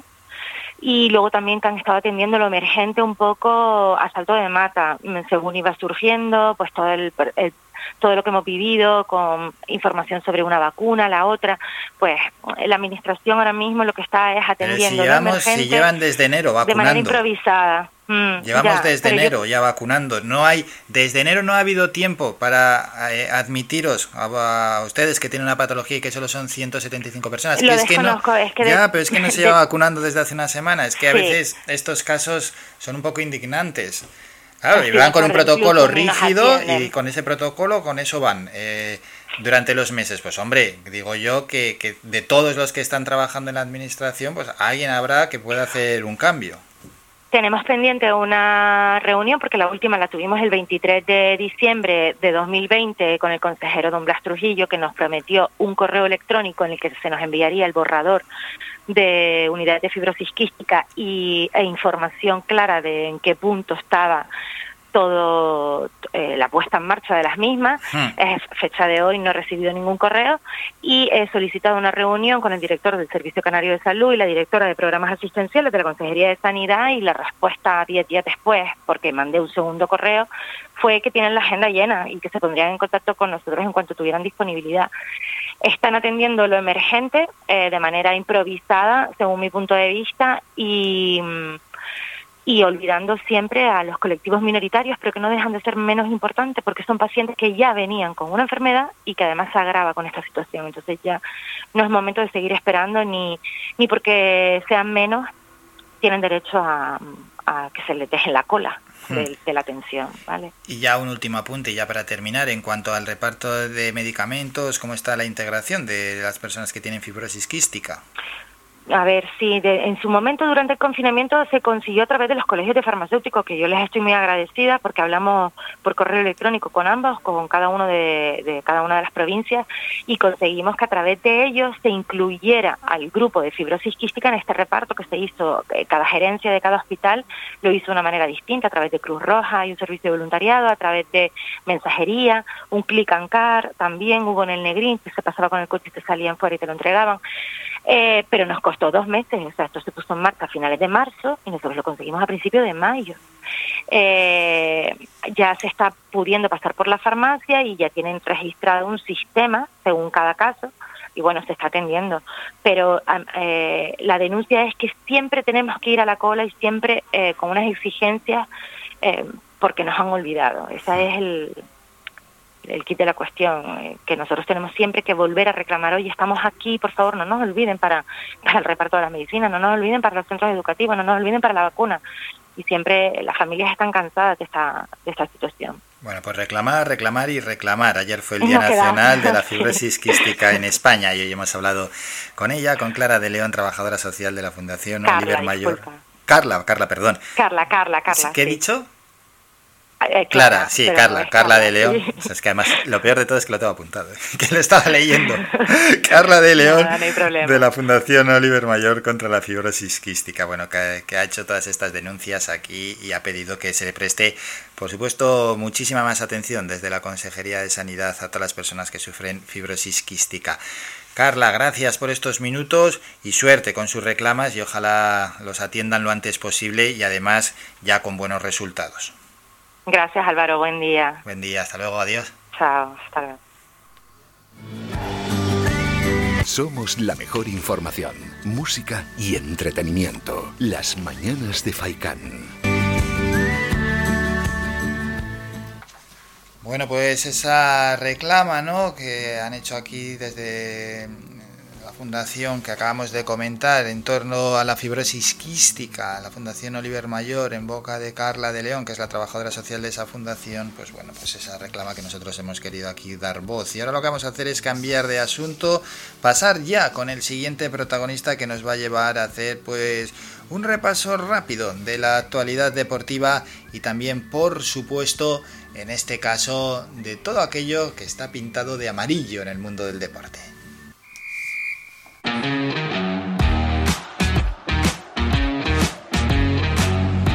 Territorio amarillo.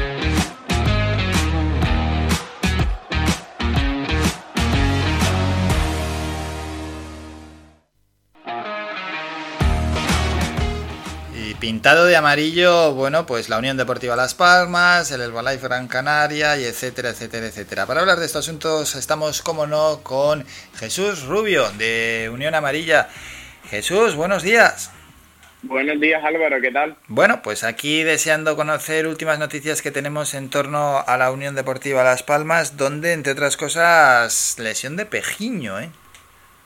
Sí, Álvaro, la verdad que una verdadera pena. Pejiño desde el momento en el que debutó dejaba muy buenos detalles en la Unión Deportiva y bueno, se comentaba ¿no? que había ofertas, pero la verdad que las lesiones le han jugado una muy mala pasada esta temporada, que le han dejado fuera de los terrenos de juego mucho tiempo y en este caso es en el aductor derecho, una lesión de grado 1 que parece que le tendrá tres semanas fuera de los terrenos de juego. Bueno, tres semanitas para lo que queda ya de competición es mucho, ¿eh? Sí, sí, se pierde tres partidos que para la Unión Deportiva en esa lucha por terminar de certificar la permanencia son partidos clave contra Ponferradina, Alcorcón y Zaragoza. Hmm. Y la verdad que viendo las jornadas que quedan, lo mejor es que se recupere lo mejor posible para empezar ya más que sea la próxima temporada a tope. ¿Quién lo puede sustituir bien? Hombre, yo creo que en la parte ofensiva Mel es donde menos problemas tiene y quizás pueda volver Rafa Mújica, que lo venía haciendo muy bien, y, y jugar con Robert Araujo abierto a las bandas y arriba Jesse y Mújica. Hablando de lesiones, también hay que hablar de vueltas. Tenemos jugadores que ya parece que se van recuperando, ¿no? Sí, la verdad que no son todo ma- no son todo mal- malas noticias esta semana y es que ya volvió el capitán Aitami Artiles, que llevaba cinco meses fuera de los terrenos de juego debido a su lesión de- del tendón de Aquiles que le, le tuvo que hacer pasar por quirófano y la verdad Álvaro que ahora se, en este tiempo se ha notado la importancia de su baja porque quizás en calidad ya no es el mejor central que tenemos en la plantilla pero esa jerarquía y ese liderazgo es algo que falta ahora mismo en la defensa amarilla. Vamos a escuchar al propio Aitame Artiles en los medios de la Unión Deportiva Las Palmas. Y voy a decir lo mismo que dije el año pasado. La renovación de Mel sería una buena noticia para la, para la Unión Deportiva Las Palmas. Y para nosotros, para la gente que está en el vestuario. Eh, luego, no sé cuándo voy a poder estar con el equipo. Es verdad que es imposible que, que vaya a estar al 100% de aquí a, a- a tres semanas. Pero para eso estoy trabajando, intentando, haciendo doble sesión, entrenando mucho para, para aunque sea llegar a los últimos tres partidos.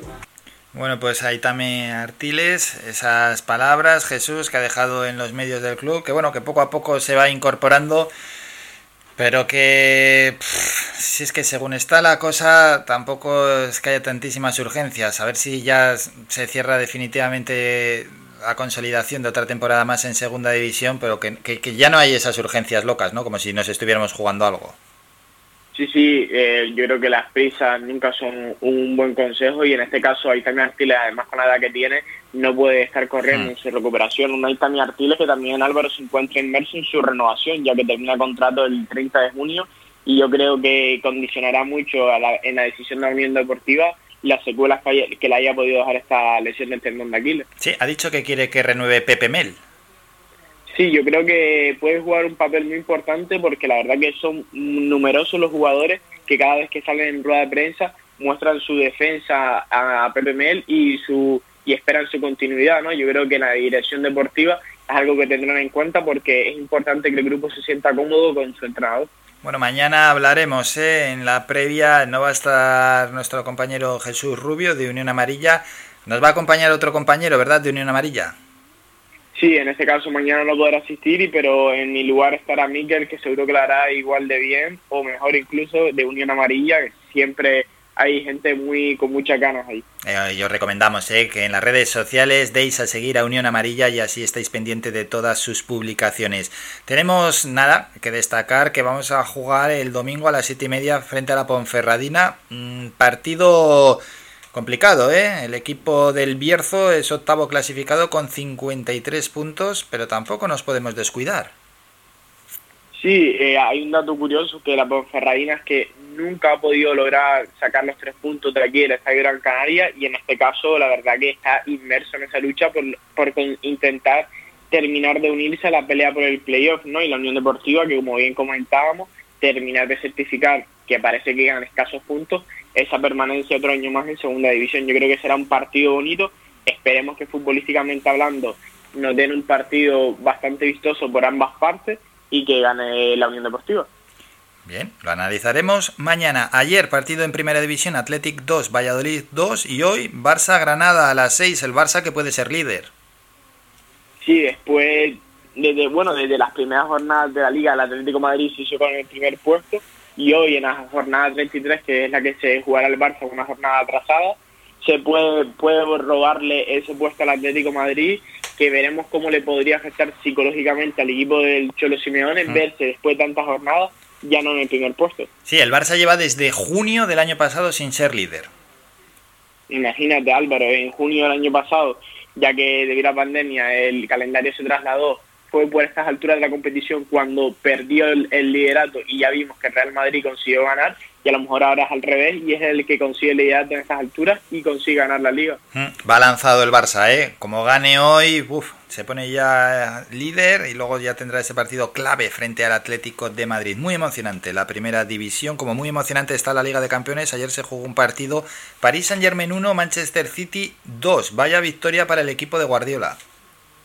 Sí, yo creo que claramente fue una parte para cada uno. En, en el primer tiempo el Paris Saint Germain salió escalofriantemente bien con esas actuaciones de individuales de Neymar que demuestran que cuando está bien es un jugador de otro nivel superior al resto y, en- no pudo cer- no pudo certificar la, la victoria, aumentarla eh, con el gol de Marquinhos y en la segunda parte el equipo de Pep Guardiola se repuso impuso su juego de toque que es tan, tan característico del entrenador español y consiguió darle la vuelta al marcador. Aún así yo creo que la eliminatoria está muy abierta y veremos otro partido apasionante. Sí, sí, sí, sí, porque como le salga buen partido al Paris Saint Germain, igual que sucedió contra el Bayern de Múnich, en uno de los dos de cuartos de final, cuidado, eh, cuidado que todavía no está esto decidido. Y hoy a las 8, dos partidazos, Manchester-Roma y Villarreal-Arsenal en la Europa League. Sí, son dos partidazos absolutamente buenos, pero yo creo que nosotros vamos un poquito más con ese partido de Villarreal-Arsenal, ¿no? A ver Mm. si el equipo español consigue meterse en su primera final europea y rascar por primera vez el metal, que es algo que en el equipo valencianista no ha podido lograr hasta el día de hoy, ¿no?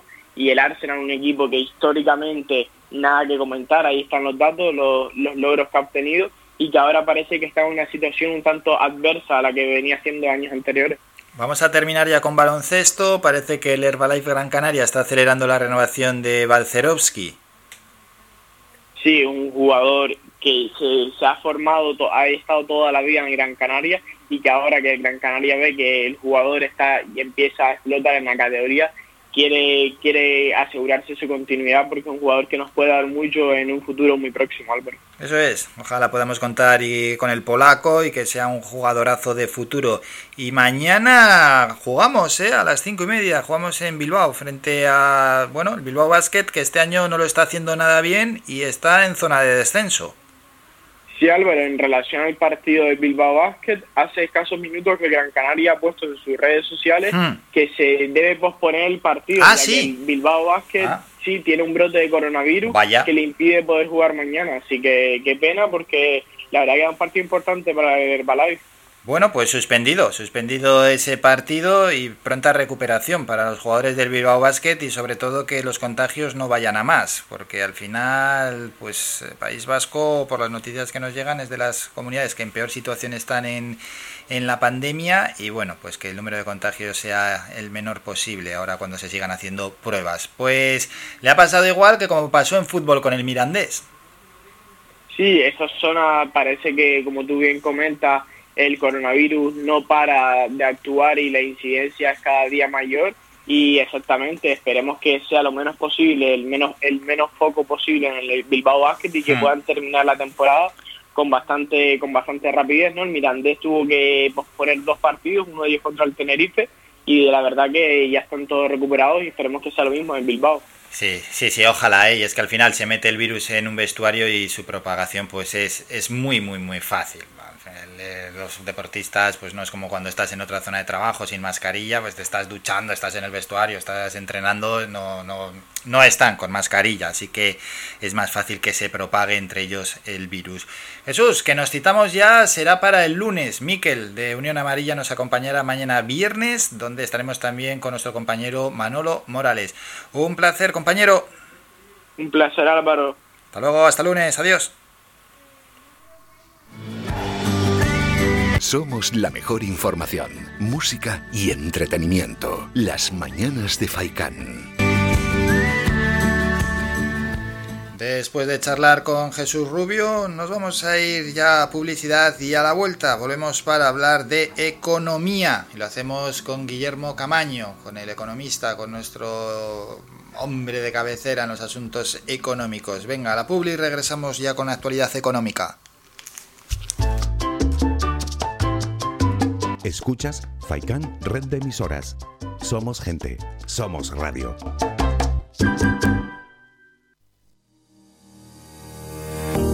¿Estás tirando el cartucho de tu impresora? Pues no lo hagas. Y si tienes una empresa, tampoco. Puedes recargar tus cartuchos de impresora desde 5 euros y vendemos cartuchos compatibles y originales. Te ofrecemos servicio de copistería e impresión digital con la mejor calidad y asesoramiento. Impresión de documentos, encuadernado, plastificado, cartelería, reparación y venta de ordenadores e impresoras. Tinta y Toner Telde, ubicado en el Callejón del Castillo número 145, Calero Alto, Telde. Ahora abrimos de forma ininterrumpida en horario de 8 y media de la mañana a 6 de la tarde.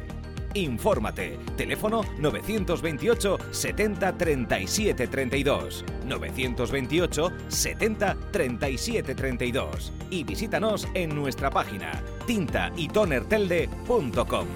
Tinta y Toner Telde. Te damos el mejor color.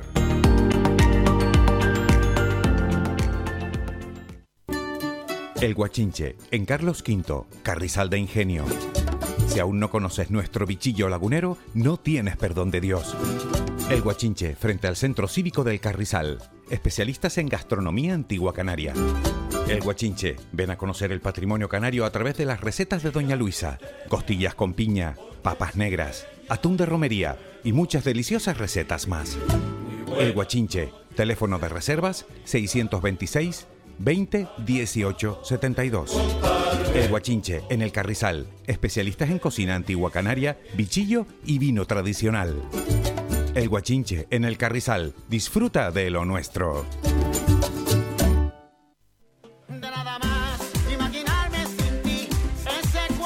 Restaurante Mi Niño abre sus puertas de lunes a viernes de las 7 de la mañana a 6 de la tarde. Le ofrecemos desayunos, menús variados caseros a precios asequibles. Disponemos además amplios salones para cualquier tipo de celebraciones. Infórmate o haga su reserva al 928 700602.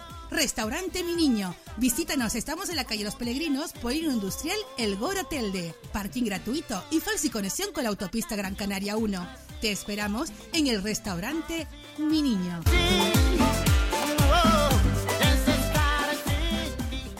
El Bingo Avenida, Bingo Triana, Bingo Gran París, Bingo La Ciel y Bingo Arucas han reabierto ya sus puertas con mayores premios y primas especiales. Vuelven con medidas de seguridad e higiene contra el COVID-19. Disponemos de aparcamiento vigilado y servicio de cafetería para nuestros clientes. Vende Belingo y prueba suerte. Te esperamos. Juega de forma responsable. El abuso puede provocar ludopatía. Prohibido a menores de 18 años. Somos música. Somos información. Somos entretenimiento. Somos vida. Somos Radio Faikán. Somos gente. Somos radio.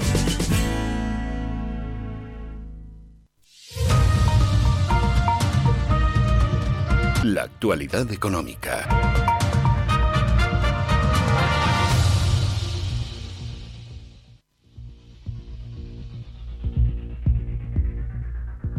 Una actualidad económica que llega todos los jueves a estas horas de la mano de Guillermo Camaño, nuestro economista, el director de Camaño Asesores y que además presenta y dirige un programa aquí los lunes a las siete y media llamado Las Cuentas Claras, más que recomendable, que os invito a que lo escuchéis todos los lunes. Saludamos ya a Guillermo. Guillermo, buenos días. ¿Qué tal Álvaro? Muy buenos días. ¿Cómo estás? Pues muy bien, y deseando además tratar temas que tienen que ver con la economía. ¿Con cuál empezamos? Pues yo creo que el, el tema estrella de esta semana es una vez más eh, el de las elecciones a la Comunidad de Madrid que en, en esta semana en concreto coinciden eh, en, en cuanto a su campaña con el primero de mayo, el Día de- del Trabajador.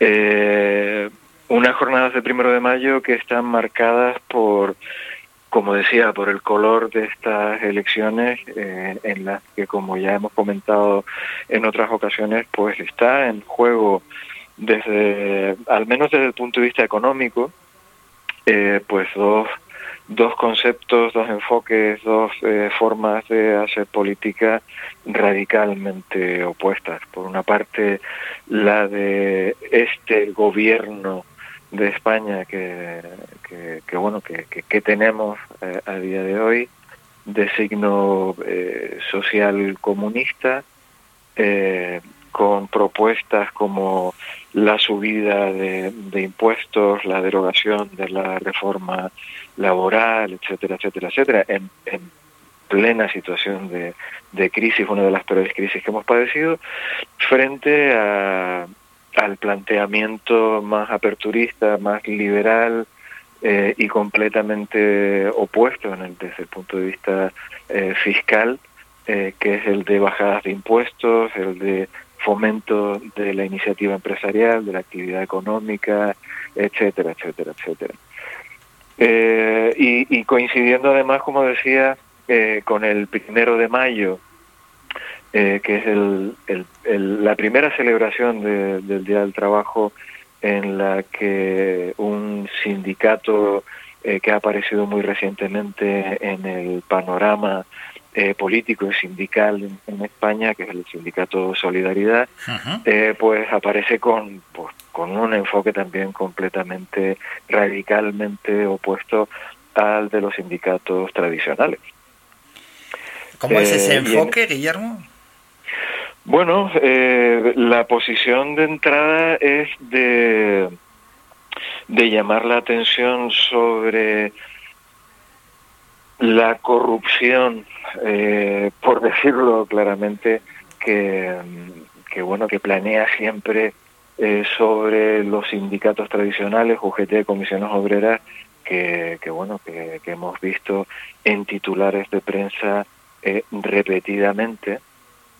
Y que, hombre, por otra parte también con independencia ya de, de cuestiones eh, judiciales, eh, también eh, yo creo que es público y notorio que han dejado huérfanos a una gran parte de los trabajadores, por no decir a su inmensa mayoría, en el sentido de defender eh, lo que son realmente sus, sus derechos y sus intereses. Y en ese sentido ha habido ha habido una un goteo constante de pérdida de, de afiliados por parte de estos sindicatos que, que bueno que, que no por parte de militantes de estos sindicatos afiliados que veían que sus eh, eh, derechos no estaban siendo no estaban siendo eh, defendidos.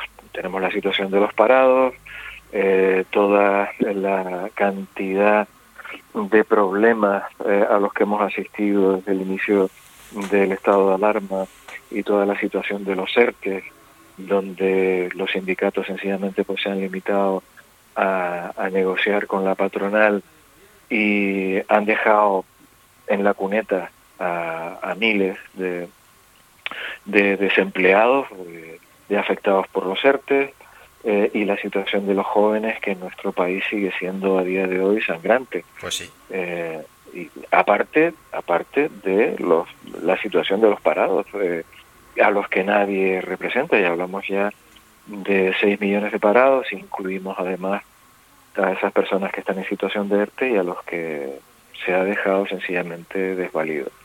Volviendo... Hombre, esto, Sí, Guillermo, te esto quería... no sería... Sí, sí. Disculpa. No, continúa y luego te quería hacer una pregunta.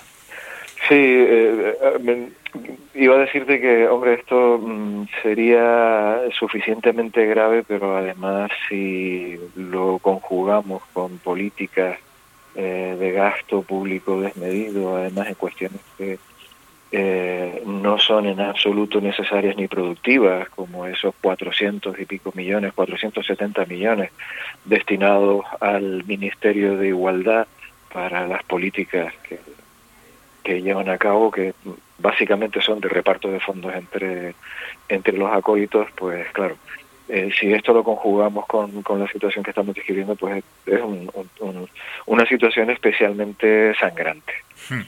En relación a las elecciones de Madrid, bueno, pues has puesto el foco no en el aspecto económico, pero es que la verdad, bien es cierto que una gran parte del electorado no sé, vota muchas veces con, con las vísceras o con el corazón y de esto se han encargado los políticos en estas últimas fechas, ya lo hemos visto, donde la campaña se ha embarrado tanto, tanto, tanto, tanto, que al final se han suspendido hasta los debates entre ellos, bueno, dando ya una imagen lamentable los políticos en la comunidad madrileña y muy poca gente atiende al, al programa. Bueno, a veces yo he hablado hasta con algún político que, que no se lee ni el programa de su partido. Pero bueno, es importante saber, ¿no? ¿Qué políticas van a realizar cuando llegan al gobierno? ¿O qué es lo que prometen? Porque una cosa es lo que prometen y luego lo que hacen. Efectivamente. Hombre, eh, como hemos comentado en más de una ocasión, Álvaro, eh, política y economía están muy relacionadas y hay veces que eh, la línea entre una y otra pues no se puede definir claramente.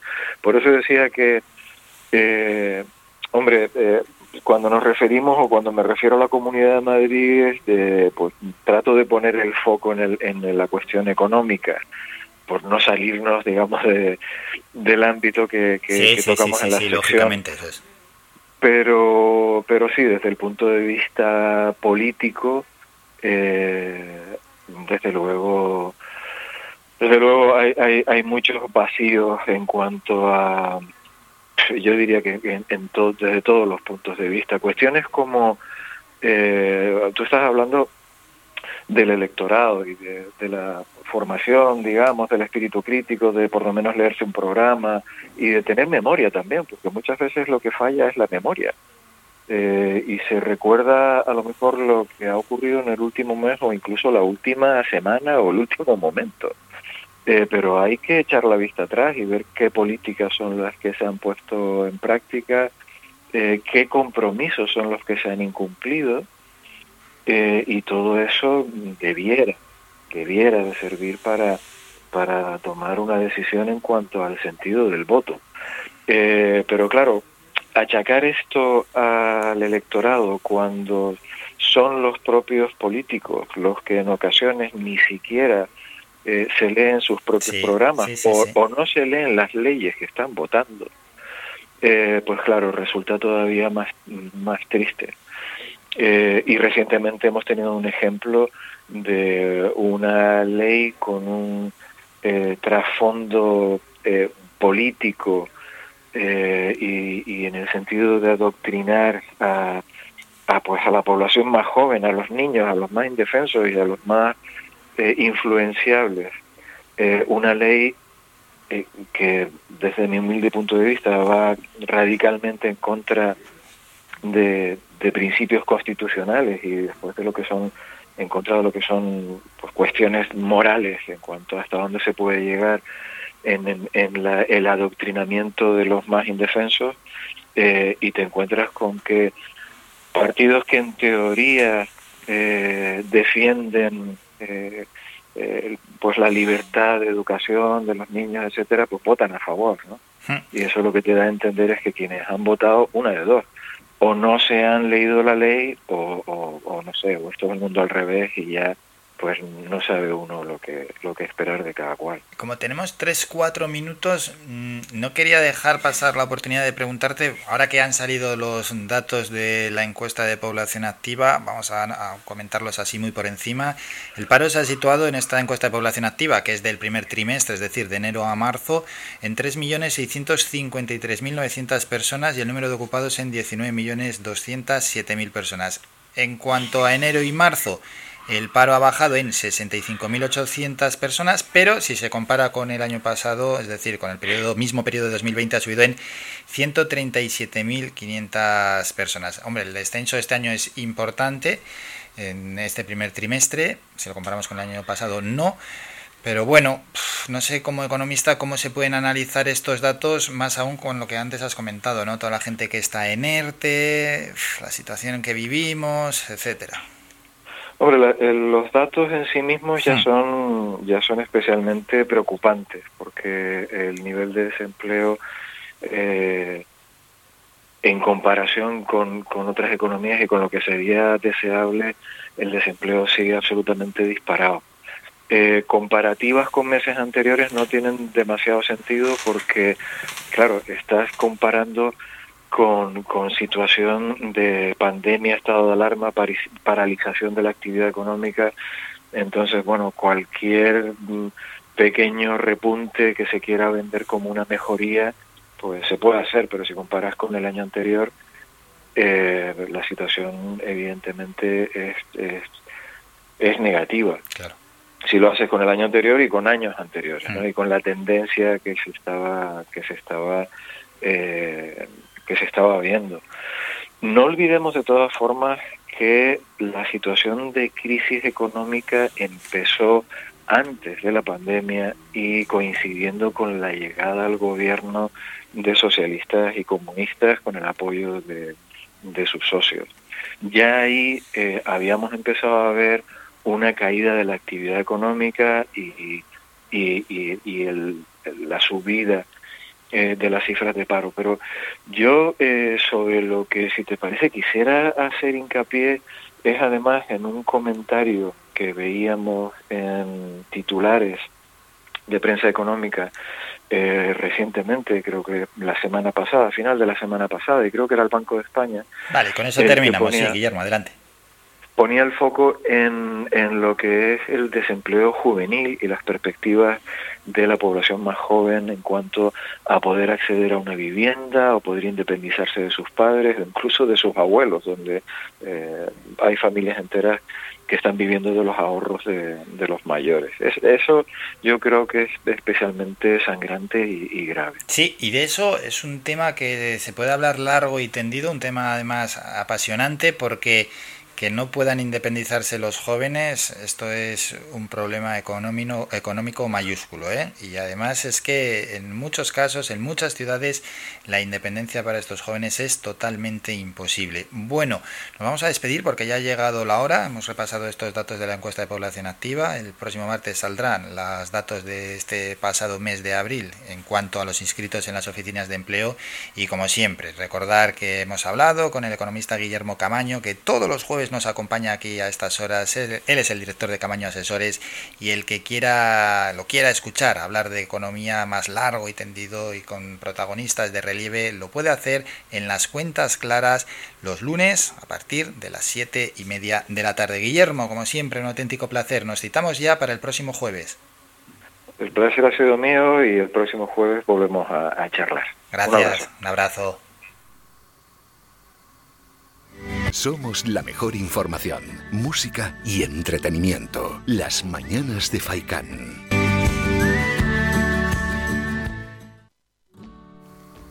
Después de charlar de economía y conocer la visión, su punto de vista particular del economista Guillermo Camaño, nosotros tenemos que hacer un breve descanso, nos vamos a ir a publicidad y luego vamos a poner musiquilla de incógnito, vamos a dar unas pistas de quién nos va a acompañar en 10 minutos. Bueno, En 10 minutos, la persona que nos va a acompañar fue campeona del mundo en su modalidad, en su deporte, concretamente en la modalidad de larga distancia en el año 2018. Campeón del mundo, no todos los días habla con un campeón del mundo, ¿no? Que tiene que ser eso de ser campeón del mundo. Ojalá, cuántos soñábamos de pequeños en ser campeón del mundo de algo. Bueno, pues hablaremos con todo un campeón del mundo y después, a ver si me vuelve la voz, voy a beber un poco de agua. Me había entrado la risa. Bueno, que hablaremos con él y que hemos traído aquí a este campeón del mundo hace tres años porque participó en la Amphi Challenge de Mogan y quedó segundo clasificado. Así que tenemos una gran relación con nuestra isla y es, es un deportista sensacional, uno de los mejores que tenemos en nuestro país y con él vamos a hablar en unos minutos. No descubrimos quién es, nos vamos a la publi. Faikan, red de emisoras. Somos gente, somos radio. A cualquier hora y para cualquier problema, llegan los coches amarillos. Llega Desatascos Jumbo 928 230265 Desatascos domésticos industriales y de redes ayuntamientos. Vaciado de pozos, achique de agua, aljibes o por lluvias, tratamiento de legionela, trabajos en todo tipo de embarcaciones. 638 748 731 Limpiezas de choque y localización de arquetas ocultas. Más de 34 años sin descanso, 24 horas sin excepción. 928 230265 Pioneros en limpieza de estanques y redes heredades de agua. No contrate intermediarios. Llámenos directo y ahorre tiempo y dinero. 638 748 731 Por esos abrazos, besos y momentos que no hemos podido vivir.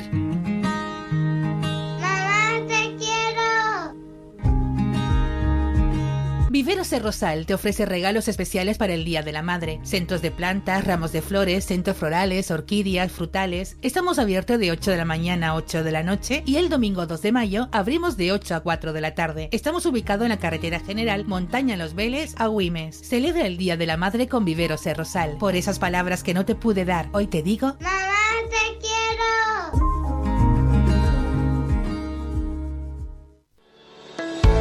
De lunes a viernes a la una de la tarde en Radio Faicán hablamos de salud con el Dr. Vázquez. Te ofrece claves y consejos para una vida más saludable. Y todo el año, las 24 horas del día te atienden el teléfono 644 92 91 90. Recuerda 644 92 91 90. Para más información visita joseluisvázquez.es o escribe a info joseluisvázquez.es. Estará encantado de atenderte. Y no lo olvides, Circudol con un concentrado de plantas y vitaminas te ayuda a mantener una correcta circulación de retorno. Pide Circudol en herbolarios y para farmacias y evita molestias en tus piernas.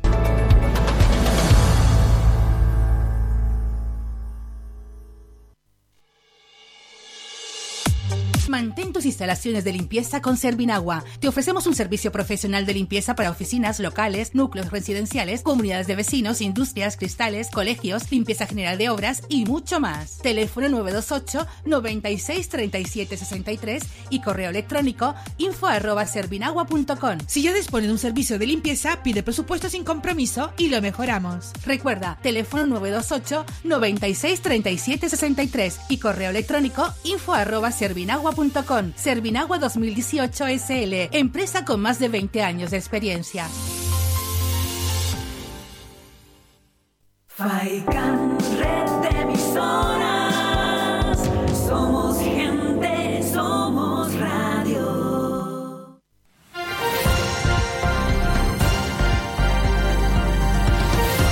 Noticias.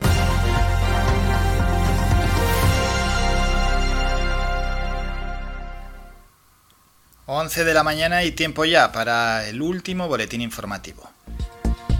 El total de cadáveres que se hallaban en el cayuco localizado el lunes a 490 kilómetros de la isla del Hierro asciende a 24 y dos de ellos corresponden a menores. Todos los cuerpos son de varones de origen subsahariano, ha precisado la delegación del gobierno una vez que ayer finalizó el traslado de los cadáveres desde el cayuco a unas carpas instaladas por Cruz Roja en el puerto de los Cristianos.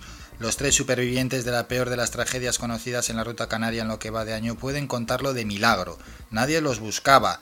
Los vio un avión del ejército del aire durante un entrenamiento fuera de los límites habituales y los rescataron exhaustos, ni podían erguirse. Llevaban 22 días en el mar, estaban solos en mitad de ninguna parte. Escuchen la terrible confesión de uno de los rescatadores.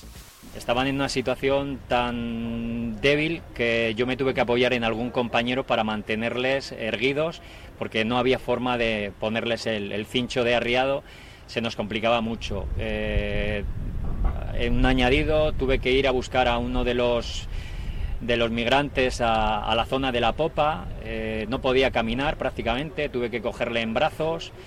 Eh, no podíamos avanzar porque había muchos travesaños en la zona, pisábamos a, sus compañeros que estaban allí fallecidos e incluso nos caímos en alguna ocasión y bueno, hasta que pudimos eh, ayudarles, ellos colaboraban en todo lo que podían porque evidentemente sus fuerzas eran limitadísimas. Hablamos ya de sanidad. La incidencia acumulada a los siete días en Canarias se sitúa, según el último análisis facilitado por Sanidad, por debajo de los 50 casos de COVID-19 por cada 100.000 habitantes, un indicador que no se situaba por debajo de este valor desde el pasado 22 de febrero, es decir, hace ya 63 días.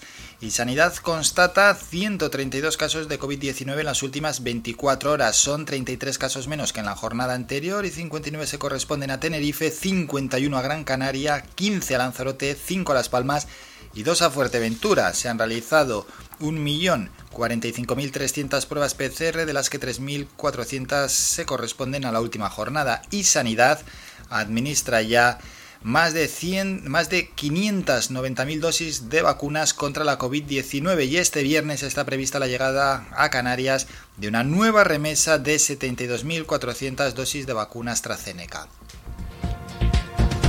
En otro orden de cosas, el Servicio Canario de Empleo recibirá 169 millones de euros del Estado para formación profesional y políticas activas de empleo, según el acuerdo alcanzado ayer miércoles en las reuniones de las conferencias sectoriales de empleo celebradas en Madrid. Y los trabajos de rastreo en búsqueda de alguna pista de la desaparecida Juana Ramos continuaron ayer miércoles en una finca ubicada en el paraje conocido como Camino Olla Olivares, entre el Barranco del Pino y el de Lezcano, en Arucas. Un hombre fue detenido por agentes de la Policía Nacional después de que en el mediodía del martes presuntamente tirara una piedra y golpeara uno de los vehículos de guaguas municipales de Las Palmas de Gran Canaria, causándole heridos al conductor del mismo. Y los bomberos de Las Palmas de Gran Canaria han reclamado personal inversión en material y formación para que los efectivos puedan llevar a cabo su trabajo con medidas de seguridad mínimas en una ciudad de casi 400.000 personas. Así lo ha expuesto el delegado sindical de comisiones obreras en el Servicio de Extinción de Incendios y Salvamento del Ayuntamiento de Las Palmas, Víctor Monzón, quien ha señalado que llevan reclamando años, sin embargo, pasan legislaturas, cuatro alcaldes y ha ido a peor la mejoría. Terminamos con la información más cercana.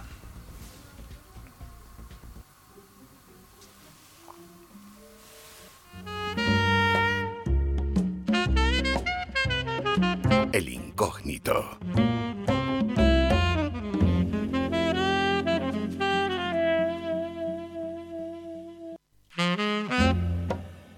Antes hemos dejado unas pistas de quién es hoy el incógnito y los más aficionados al mundo del deporte y al triatlón seguro que lo han acertado. Hoy vamos a hablar de deporte y es que el deporte está más que presente en la sociedad cada vez más. ¿eh? Por suerte yo creo que cada vez más la gente, además ya con determinada edad, son conscientes de la importancia de realizar ejercicio físico. Bueno, de lo que vamos con el que vamos a hablar es un súper deportista, es uno de los mejores deportistas que tenemos en nuestro país. Lo que pasa que, claro, cuando te dedicas al triatlón, pues no tienes la repercusión mediática que tienen otros deportistas, aunque sean de más bajo nivel, pero se dedican a un deporte más mediático. Él es Pablo da Pena, quedó segundo en la Amphi Challenge de Mogán por detrás de Jan Frodeno, el claro favorito y, y uno de los mejores triatletas del mundo, pero hay que recordar que nuestro próximo protagonista, pontevedrense, gallego, 33 años, Pablo da Pena, fue campeón del mundo de triatlón de larga distancia en el año 2018 y también otra vez fue medalla de plata, eh, concretamente en el año 2019. No vamos a esperar más, vamos a hablar con él de triatlón, vamos a hablar con él de cómo vivió ¿no? la Challenge de Mogán, muchas ganas también de conocer desde dentro, pues con uno de los mejores que allí se presentó para saber cómo es esa prueba de repercusión internacional que se celebró en este pasado fin de semana, eh, viernes y sábado concretamente allí en Mogán cómo es esa prueba y por supuesto, pues bueno, cómo es el día a día de quien ha sido campeón del mundo de triatlón. Hablamos ya con Pablo da Pena en unos segundos.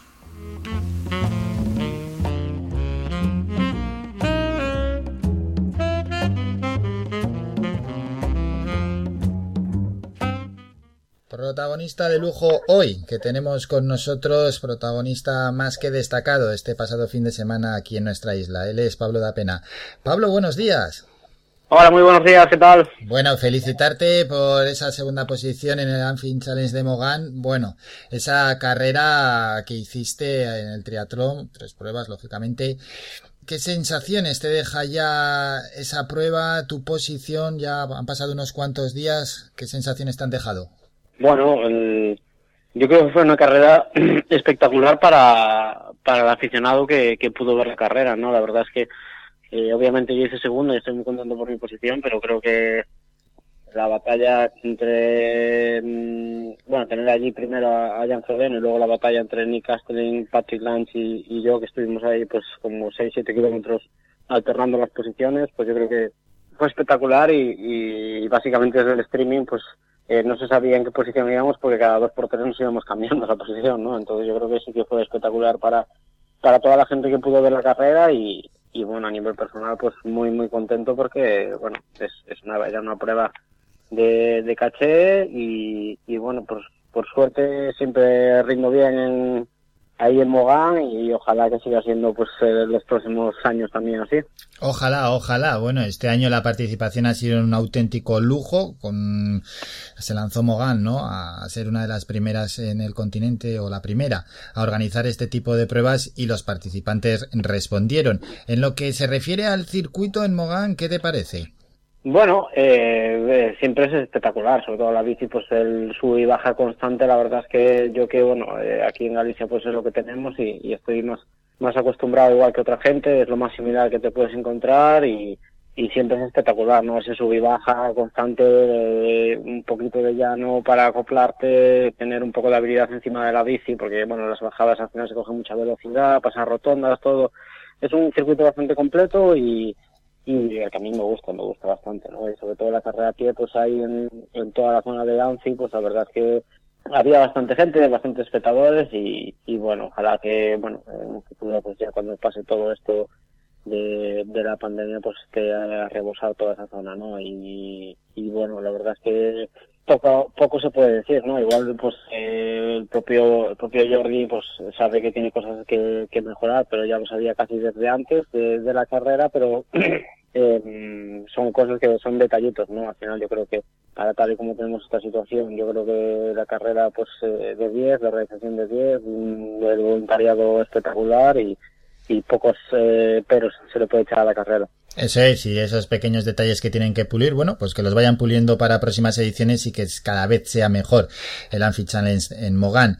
De ya dentro de la propia carrera, que fue un carrerón muy, muy, muy emocionante, ¿cómo lo viviste? ¿Dónde te sentiste más cómodo? ¿En qué sector? ¿Agua? ¿En la carrera a pie? ¿En bicicleta? ¿Cómo fue la carrera desde dentro? Porque claro, Jan Frodeno en principio partía como gran favorito y así se demostró que el alemán se impuso, pero luego esa lucha, ¿verdad?, por estar en el podium con otros tantos rivales que tuviste.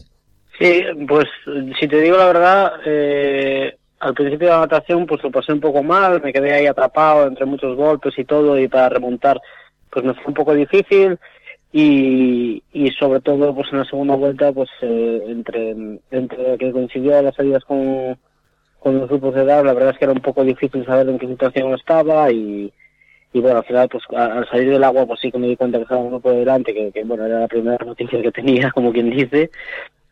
Y, y en la bici las dos primeras vueltas no me sentía muy bien, no sé por qué, eh, iba un poco incómodo. eh, y sí que desde un momento así, en- al final de la segunda vuelta, me empecé a encontrar mejor y, y la verdad es que, no sé, no, la verdad es que no, no, le, no le achaco a, a nada especial, ni temas de alimentación, ni temas de hidratación, ni cosas así. Eh, simplemente por no sé, algo corporal, algo que, que, que activé ahí en, en el cuerpo y sobre todo la carrera a pie, pues eh, aprendí un poco de, de este año de la primera carrera, que salí un poco rápido y al final lo pagué y esta vez pues salí un poco medido y, y muy constante durante todo el rato al mismo ritmo y al final pues yo creo que fue la clave, ¿no? Porque al final Patrick Lange y Nick Castelen empezaron muy muy fuerte la, la, la primera parte de la carrera a pie y yo creo que fue mm, casi mm, lo que su tumba, como quien dice, para no conseguir la, la segunda y la tercera plaza. Bueno, pues terminaste con muy buenas sensaciones. ¿El alemán parece inalcanzable? Y te soy sincero, sí. Sí. para mí sí, o sea, para, para mi nivel sí. Luego, pues igual, pues gente como Javier Gómez Noya, Lister Brownlee o cosas así, pues eh, será menos inalcanzable o alcanzable, ¿no? Pero yo hay que ser realistas y quedarme a un minuto de Jan Frodeno en meta, pues es una proeza y, y es algo bastante importante, ¿verdad? sobre todo para seguir trabajando y, y seguir creyendo en el trabajo que llevo acumulado hasta ahora.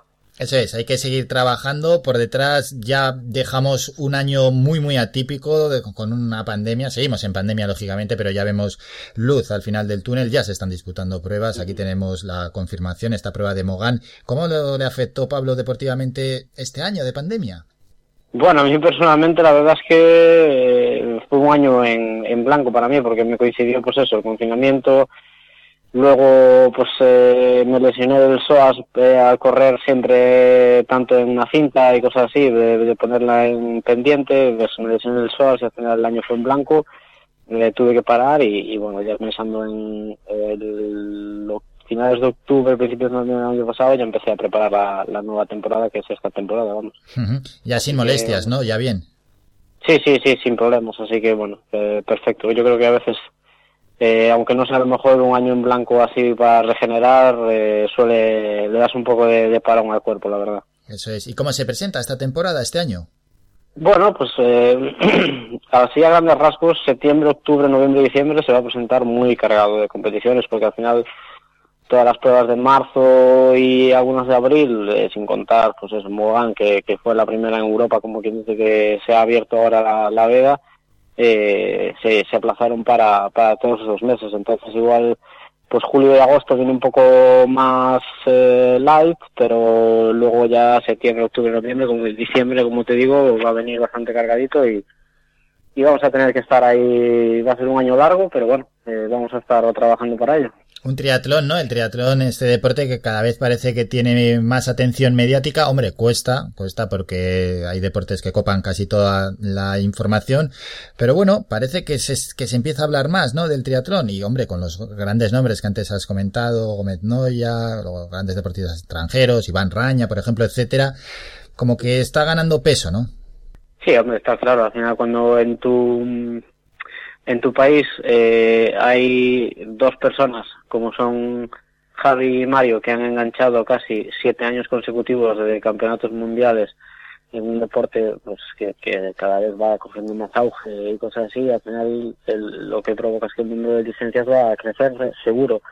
Y, y bueno cada vez más no entonces eh, el triatlón va en auge cada vez pues más eh, sponsors eh, se ven reflejados en un medio de vida como quien dice que es el triatlón pues eh, que es más importante que tiene mucha visibilidad y mucho retorno económico por, por tema de patrocinios y al final hay que hay que tenerlo hay que tenerlo presente y tenerlo claro Eso es, y desde la administración hay apoyo. bueno ahora en esta época los recortes han sido para todos así que bueno eh, apoyo hay mínimo te gustaría siempre tener más apoyo pero pero bueno es lo que hay y, conformarse con ello y, tirar para adelante con, con los sponsors que, que bueno yo por ejemplo estoy en un equipo en el BMC y, y yo mis principales patrocinadores sponsors son todos de fuera de España entonces es triste esa situación Sí. que, que, que alguien de tu país pues no tenga sponsors propios de del país pero pero bueno es lo que hay hay que conformarse con ello Mm, Eso es. Bueno, en cualquier caso, el triatlón gallego está fuerte, ¿eh? sí a ver eh, lleva ya muchos años Sí, fuerte sí. buena ¿Qué base, pasa, qué pasa ahí en Galicia?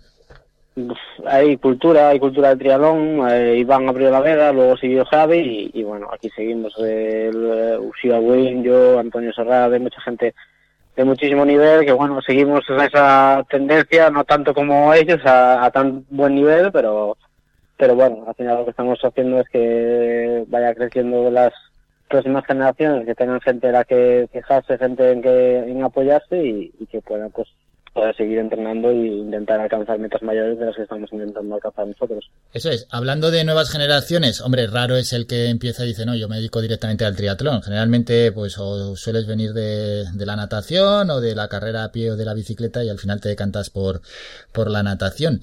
El día a día para un triatleta, ¿cómo es? Porque, ¿cómo, cómo entrenas, Pablo? Si ¿Entrenas los tres deportes el mismo día? ¿Vas dividiendo dos un día o un día dedicado a un deporte? ¿Cómo es el día a día para un triatleta? Bueno, eh, va variando en función de los meses de entrenamientos y, y objetivos, eh, pero sí que mm, cuatro días a la semana pues metemos los tres deportes, incluso los cuatro porque sumamos el gimnasio, ¿no? Entonces, al final, la vida del triatlón, del triatleta profesional, pues, a ver, no te lo voy a negar, es dura, porque final son muchas horas encima, es mucho, es hipotecar mucho tiempo y al final que es tiempo que no se le puede dar a mucha gente, ¿no? Y, y es jorobada, pero, pero bueno, al final, pues, eh, si afortunadamente te va todo bien, pues al final tienes una recompensa, ¿no? Al final, pues, eh, eh, no te puedes quejar. Yo, yo no me puedo quejar de vivir profesionalmente de esto. O sea, al final es, es, es mi pasión y hago de mi pasión un trabajo. Entonces, bueno, ahí está el gran secreto que yo creo que tenemos, que, que es un privilegio que tenemos unos pocos. Sí, pero y lo complejo que es vuestro deporte, porque si ya es complicado entrenar natación o ya es complicado eh, entrenar ciclismo, lo que antes has comentado, el ir cómodo, ¿no? Encima de una bicicleta, encima vosotros que lleváis una bicicleta de triatleta, porque, bueno, pues uno se prepara para un solo deporte y puede enfocar más fácil, pero por ejemplo para el triatlón, con otros triatletas que he hablado, los que no tienen cerca el mar y entrenan en piscina, luego cuando se lanzan al mar ahí, ahí sufren, ¿eh? Sí, claro, a ver, al final una piscina es un medio cerrado, ¿no? Y el mar es un medio variable que un día te la puedes encontrar en calma, otro día te puedes encontrar oleaje, olas y viento y lo que sea. Entonces, bueno, es, al final donde se compite, pues también puede haber un lago que es totalmente tranquilo o puede haber, pues como muchas veces en Cuarteira, una Copa Europa que es totalmente eh, con olas, oleaje y, y vas casi surfeando las olas en todo momento. Hmm. Bueno, nos alegramos eh, que la salud del triatlón pues se siga manteniendo, que reciba ese apoyo y que nombres importantes como por ejemplo el de Pablo da Pena, la persona con la que estamos hablando, suene y tenga repercusión. Pablo, tienes 33 años, ¿cuántos crees, cuántos piensas que puedes seguir manteniéndote ahí en la élite? Eh, sinceramente no lo sé. Yo siempre dije que más que el físico será la cabeza la que diga eh, basta, ¿no? Entonces, bueno, a ver. Eh, nunca se sabe. Yo no le pongo ningún límite, ni ninguna edad, ni nada. Igual que ves gente con 42 años rindiendo a gran nivel, no sé. Al final no, no, no te puedo decir nada de sobre eso. Yo creo que al final, pues cuando pierdes un poco la motivación, sí que, que es complicado, ¿no? Más que a nivel físico. Yo creo que a nivel físico se puede estar muchos años a un gran rendimiento, pero la cabeza al final, después de tantos años, que hay una monotonía que es muy complicado que- de cambiar, ¿no? Entonces el siguiente paso pues estar ahí y ya se verá cuándo. ¿Y un sueño que tengas todavía por cumplir? Un sueño. Seguro que dices, "Jo, me gustaría en mi carrera poder conseguir esto.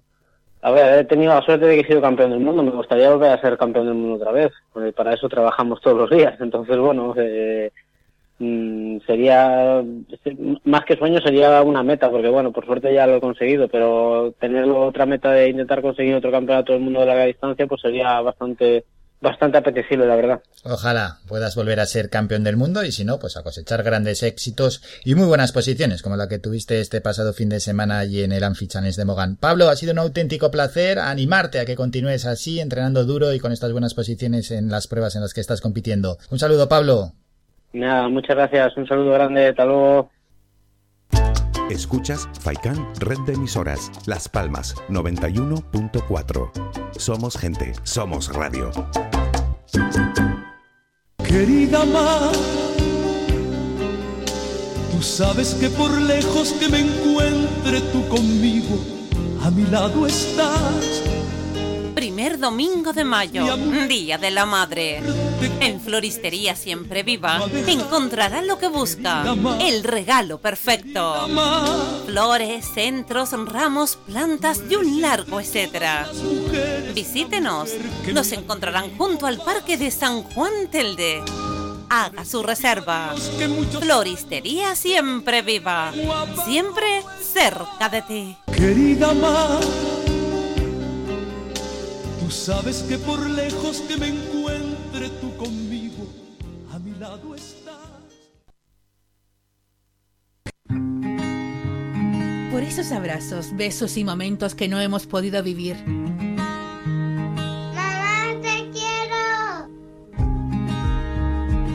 Viveros de Rosal te ofrece regalos especiales para el Día de la Madre. Centros de plantas, ramos de flores, centros florales, orquídeas, frutales. Estamos abiertos de 8 de la mañana a 8 de la noche y el domingo 2 de mayo abrimos de 8 a 4 de la tarde. Estamos ubicados en la carretera general Montaña Los Vélez a Güimes. Celebra el Día de la Madre con Viveros de Rosal. Por esas palabras que no te pude dar, hoy te digo... ¡Mamá, te quiero!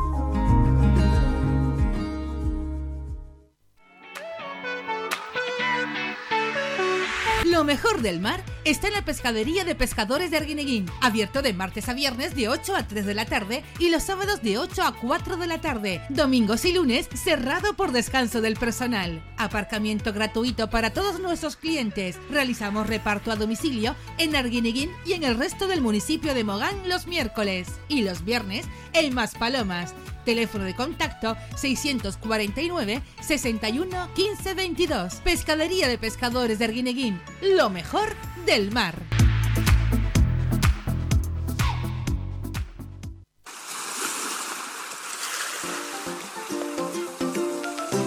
El próximo 30 de abril tienes una cita en primera línea del mar, con el trato más cercano y la mejor de la gastronomía en Playa del Hombre, Telde. El restaurante Perico Junior cierra sus puertas por vacaciones y retomará su servicio el próximo 30 de abril. Restaurante Perico Junior, te esperamos de martes a domingo hasta las 5 de la tarde con deliciosos platos. Restaurante Perico Junior, lo mejor del mar. Somos gente, somos radio. Escuchas Las Mañanas de Faicán con Álvaro Fernández.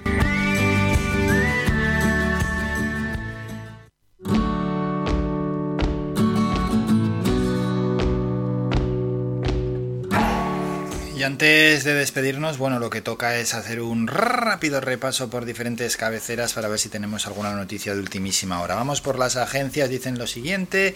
Los hogares con todos sus miembros en paro suben en 29.200 hasta marzo y marcan cifra récord en tres años. Casado ve en el paro el drama que oculta Sánchez y contrapone su gestión con la de Ayuso, socialismo o empleo. El paro baja en 65.800 personas hasta marzo, su mejor dato en 20 años, y se destruyen, eso sí, en relación al año pasado, 137.500 empleos. Gabilondo dice, no teme el sorpaso de Más Madrid porque PSOE es la alternativa que puede hacer ganar a la izquierda.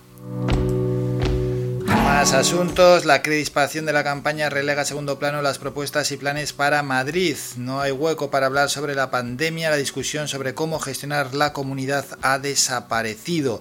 España destruye 137.500 empleos en el primer trimestre según la EPA. La tasa de paro baja al 16% por la reducción de la población activa.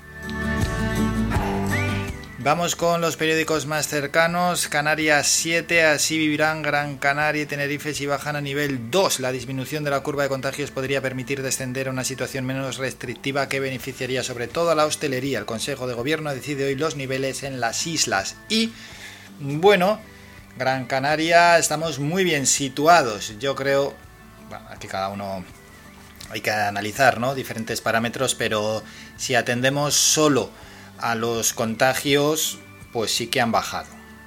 Sí que han bajado. De ellos hemos hablado todos los días de la semana, de lunes a viernes, y sí que han bajado. Así que es posible que nos bajen al nivel 2. Ahora estamos en nivel 2 y medio. ¿Verdad? Marca el nivel 3, pero con esa ampliación de una horita más, bueno, dos y medio. Bueno, nivel 2, ya de ellos si nos pasan hablaremos de los nuevos cambios, aunque ya los conocemos porque ya hemos estado en nivel 2. ¿eh? La incidencia en Canarias se sitúa por debajo del umbral de los 50 casos. Sumamos esta última hora 132 casos y un fallecido en Tenerife. Y el padre que desapareció con las niñas mandó mensajes de despedida, intensa búsqueda en Tenerife del hombre que se llevó a sus hijas. Vamos con la provincia. Canarias impulsa la vacunación con una remesa de 72.400 dosis de AstraZeneca. Más asuntos. El gobierno mantiene el fin de alarma el 9 de mayo pese a las peticiones de algunas comunidades. Se investiga en una embarcación vacía propiedad del padre desaparecido con sus hijas en Tenerife. Y vamos a terminar con las tendencias del día, a ver si hay alguna nueva. No, continúa arriba el Día Internacional de la Danza. Ismael Serrano se ha colocado como sexta tendencia, un nuevo futuro, la canción de Ismael Serrano para la campaña de Podemos. Así que Podemos ha contado con Ismael Serrano o Ismael Serrano se apoya en Podemos para lanzar esa canción, un nuevo futuro es la canción que está utilizando Podemos y que es del cantautor Ismael Serrano. Bueno, pues con esto va a llegar ya el momento de despedirnos. Sí, llega el momento de poner punto y final al programa. Nos vamos a citar ya para mañana viernes. Será a partir de las ocho y media de la mañana cuando empecemos aquí el programa y donde iremos con todo el contenido de siempre y además con la tertulia. Para mañana estarán representantes habituales del PP, del PSOE, de Coalición Canaria y se van a sumar de, en este caso, Unidas Podemos. Estará Adón, eh, va a estar con nosotros. Es eh, candidato, bueno, es, perdón, es de miembro, es representante de Podemos, Adón Domínguez que no había dicho el apellido, es el encargado de comunicación del Círculo de Podemos en Las Palmas de Gran Canaria y estará aquí con nosotros también pues para aportar aún más peso a esa tertulia que siempre todos los viernes se presenta apasionante y que lo podéis seguir a través de las redes sociales, tanto en directo como luego ya en diferido, porque queda colgado, por ejemplo, en nuestro Facebook, donde os demos, os recomendamos, mejor dicho, que nos deis a seguir y así podéis estar atentos a todas las novedades y a todo lo que se hace en esta radio y en este programa. Mañana será el último programa de la semana y el último del mes de abril, desde las ocho y media pero yo por mi parte os cito para que estéis aquí presentes desde la una con el doctor Vázquez durante 20 minutos para si queréis hacerle alguna pregunta al doctor. Nos citamos para la una y a todos los seguidores de este programa para mañana a las ocho y media. Un saludo de Álvaro. Hasta luego. Adiós, adiós. Ha escuchado Las Mañanas de Faicán con Álvaro Fernández. Le esperamos de lunes a viernes de ocho y media a once y media.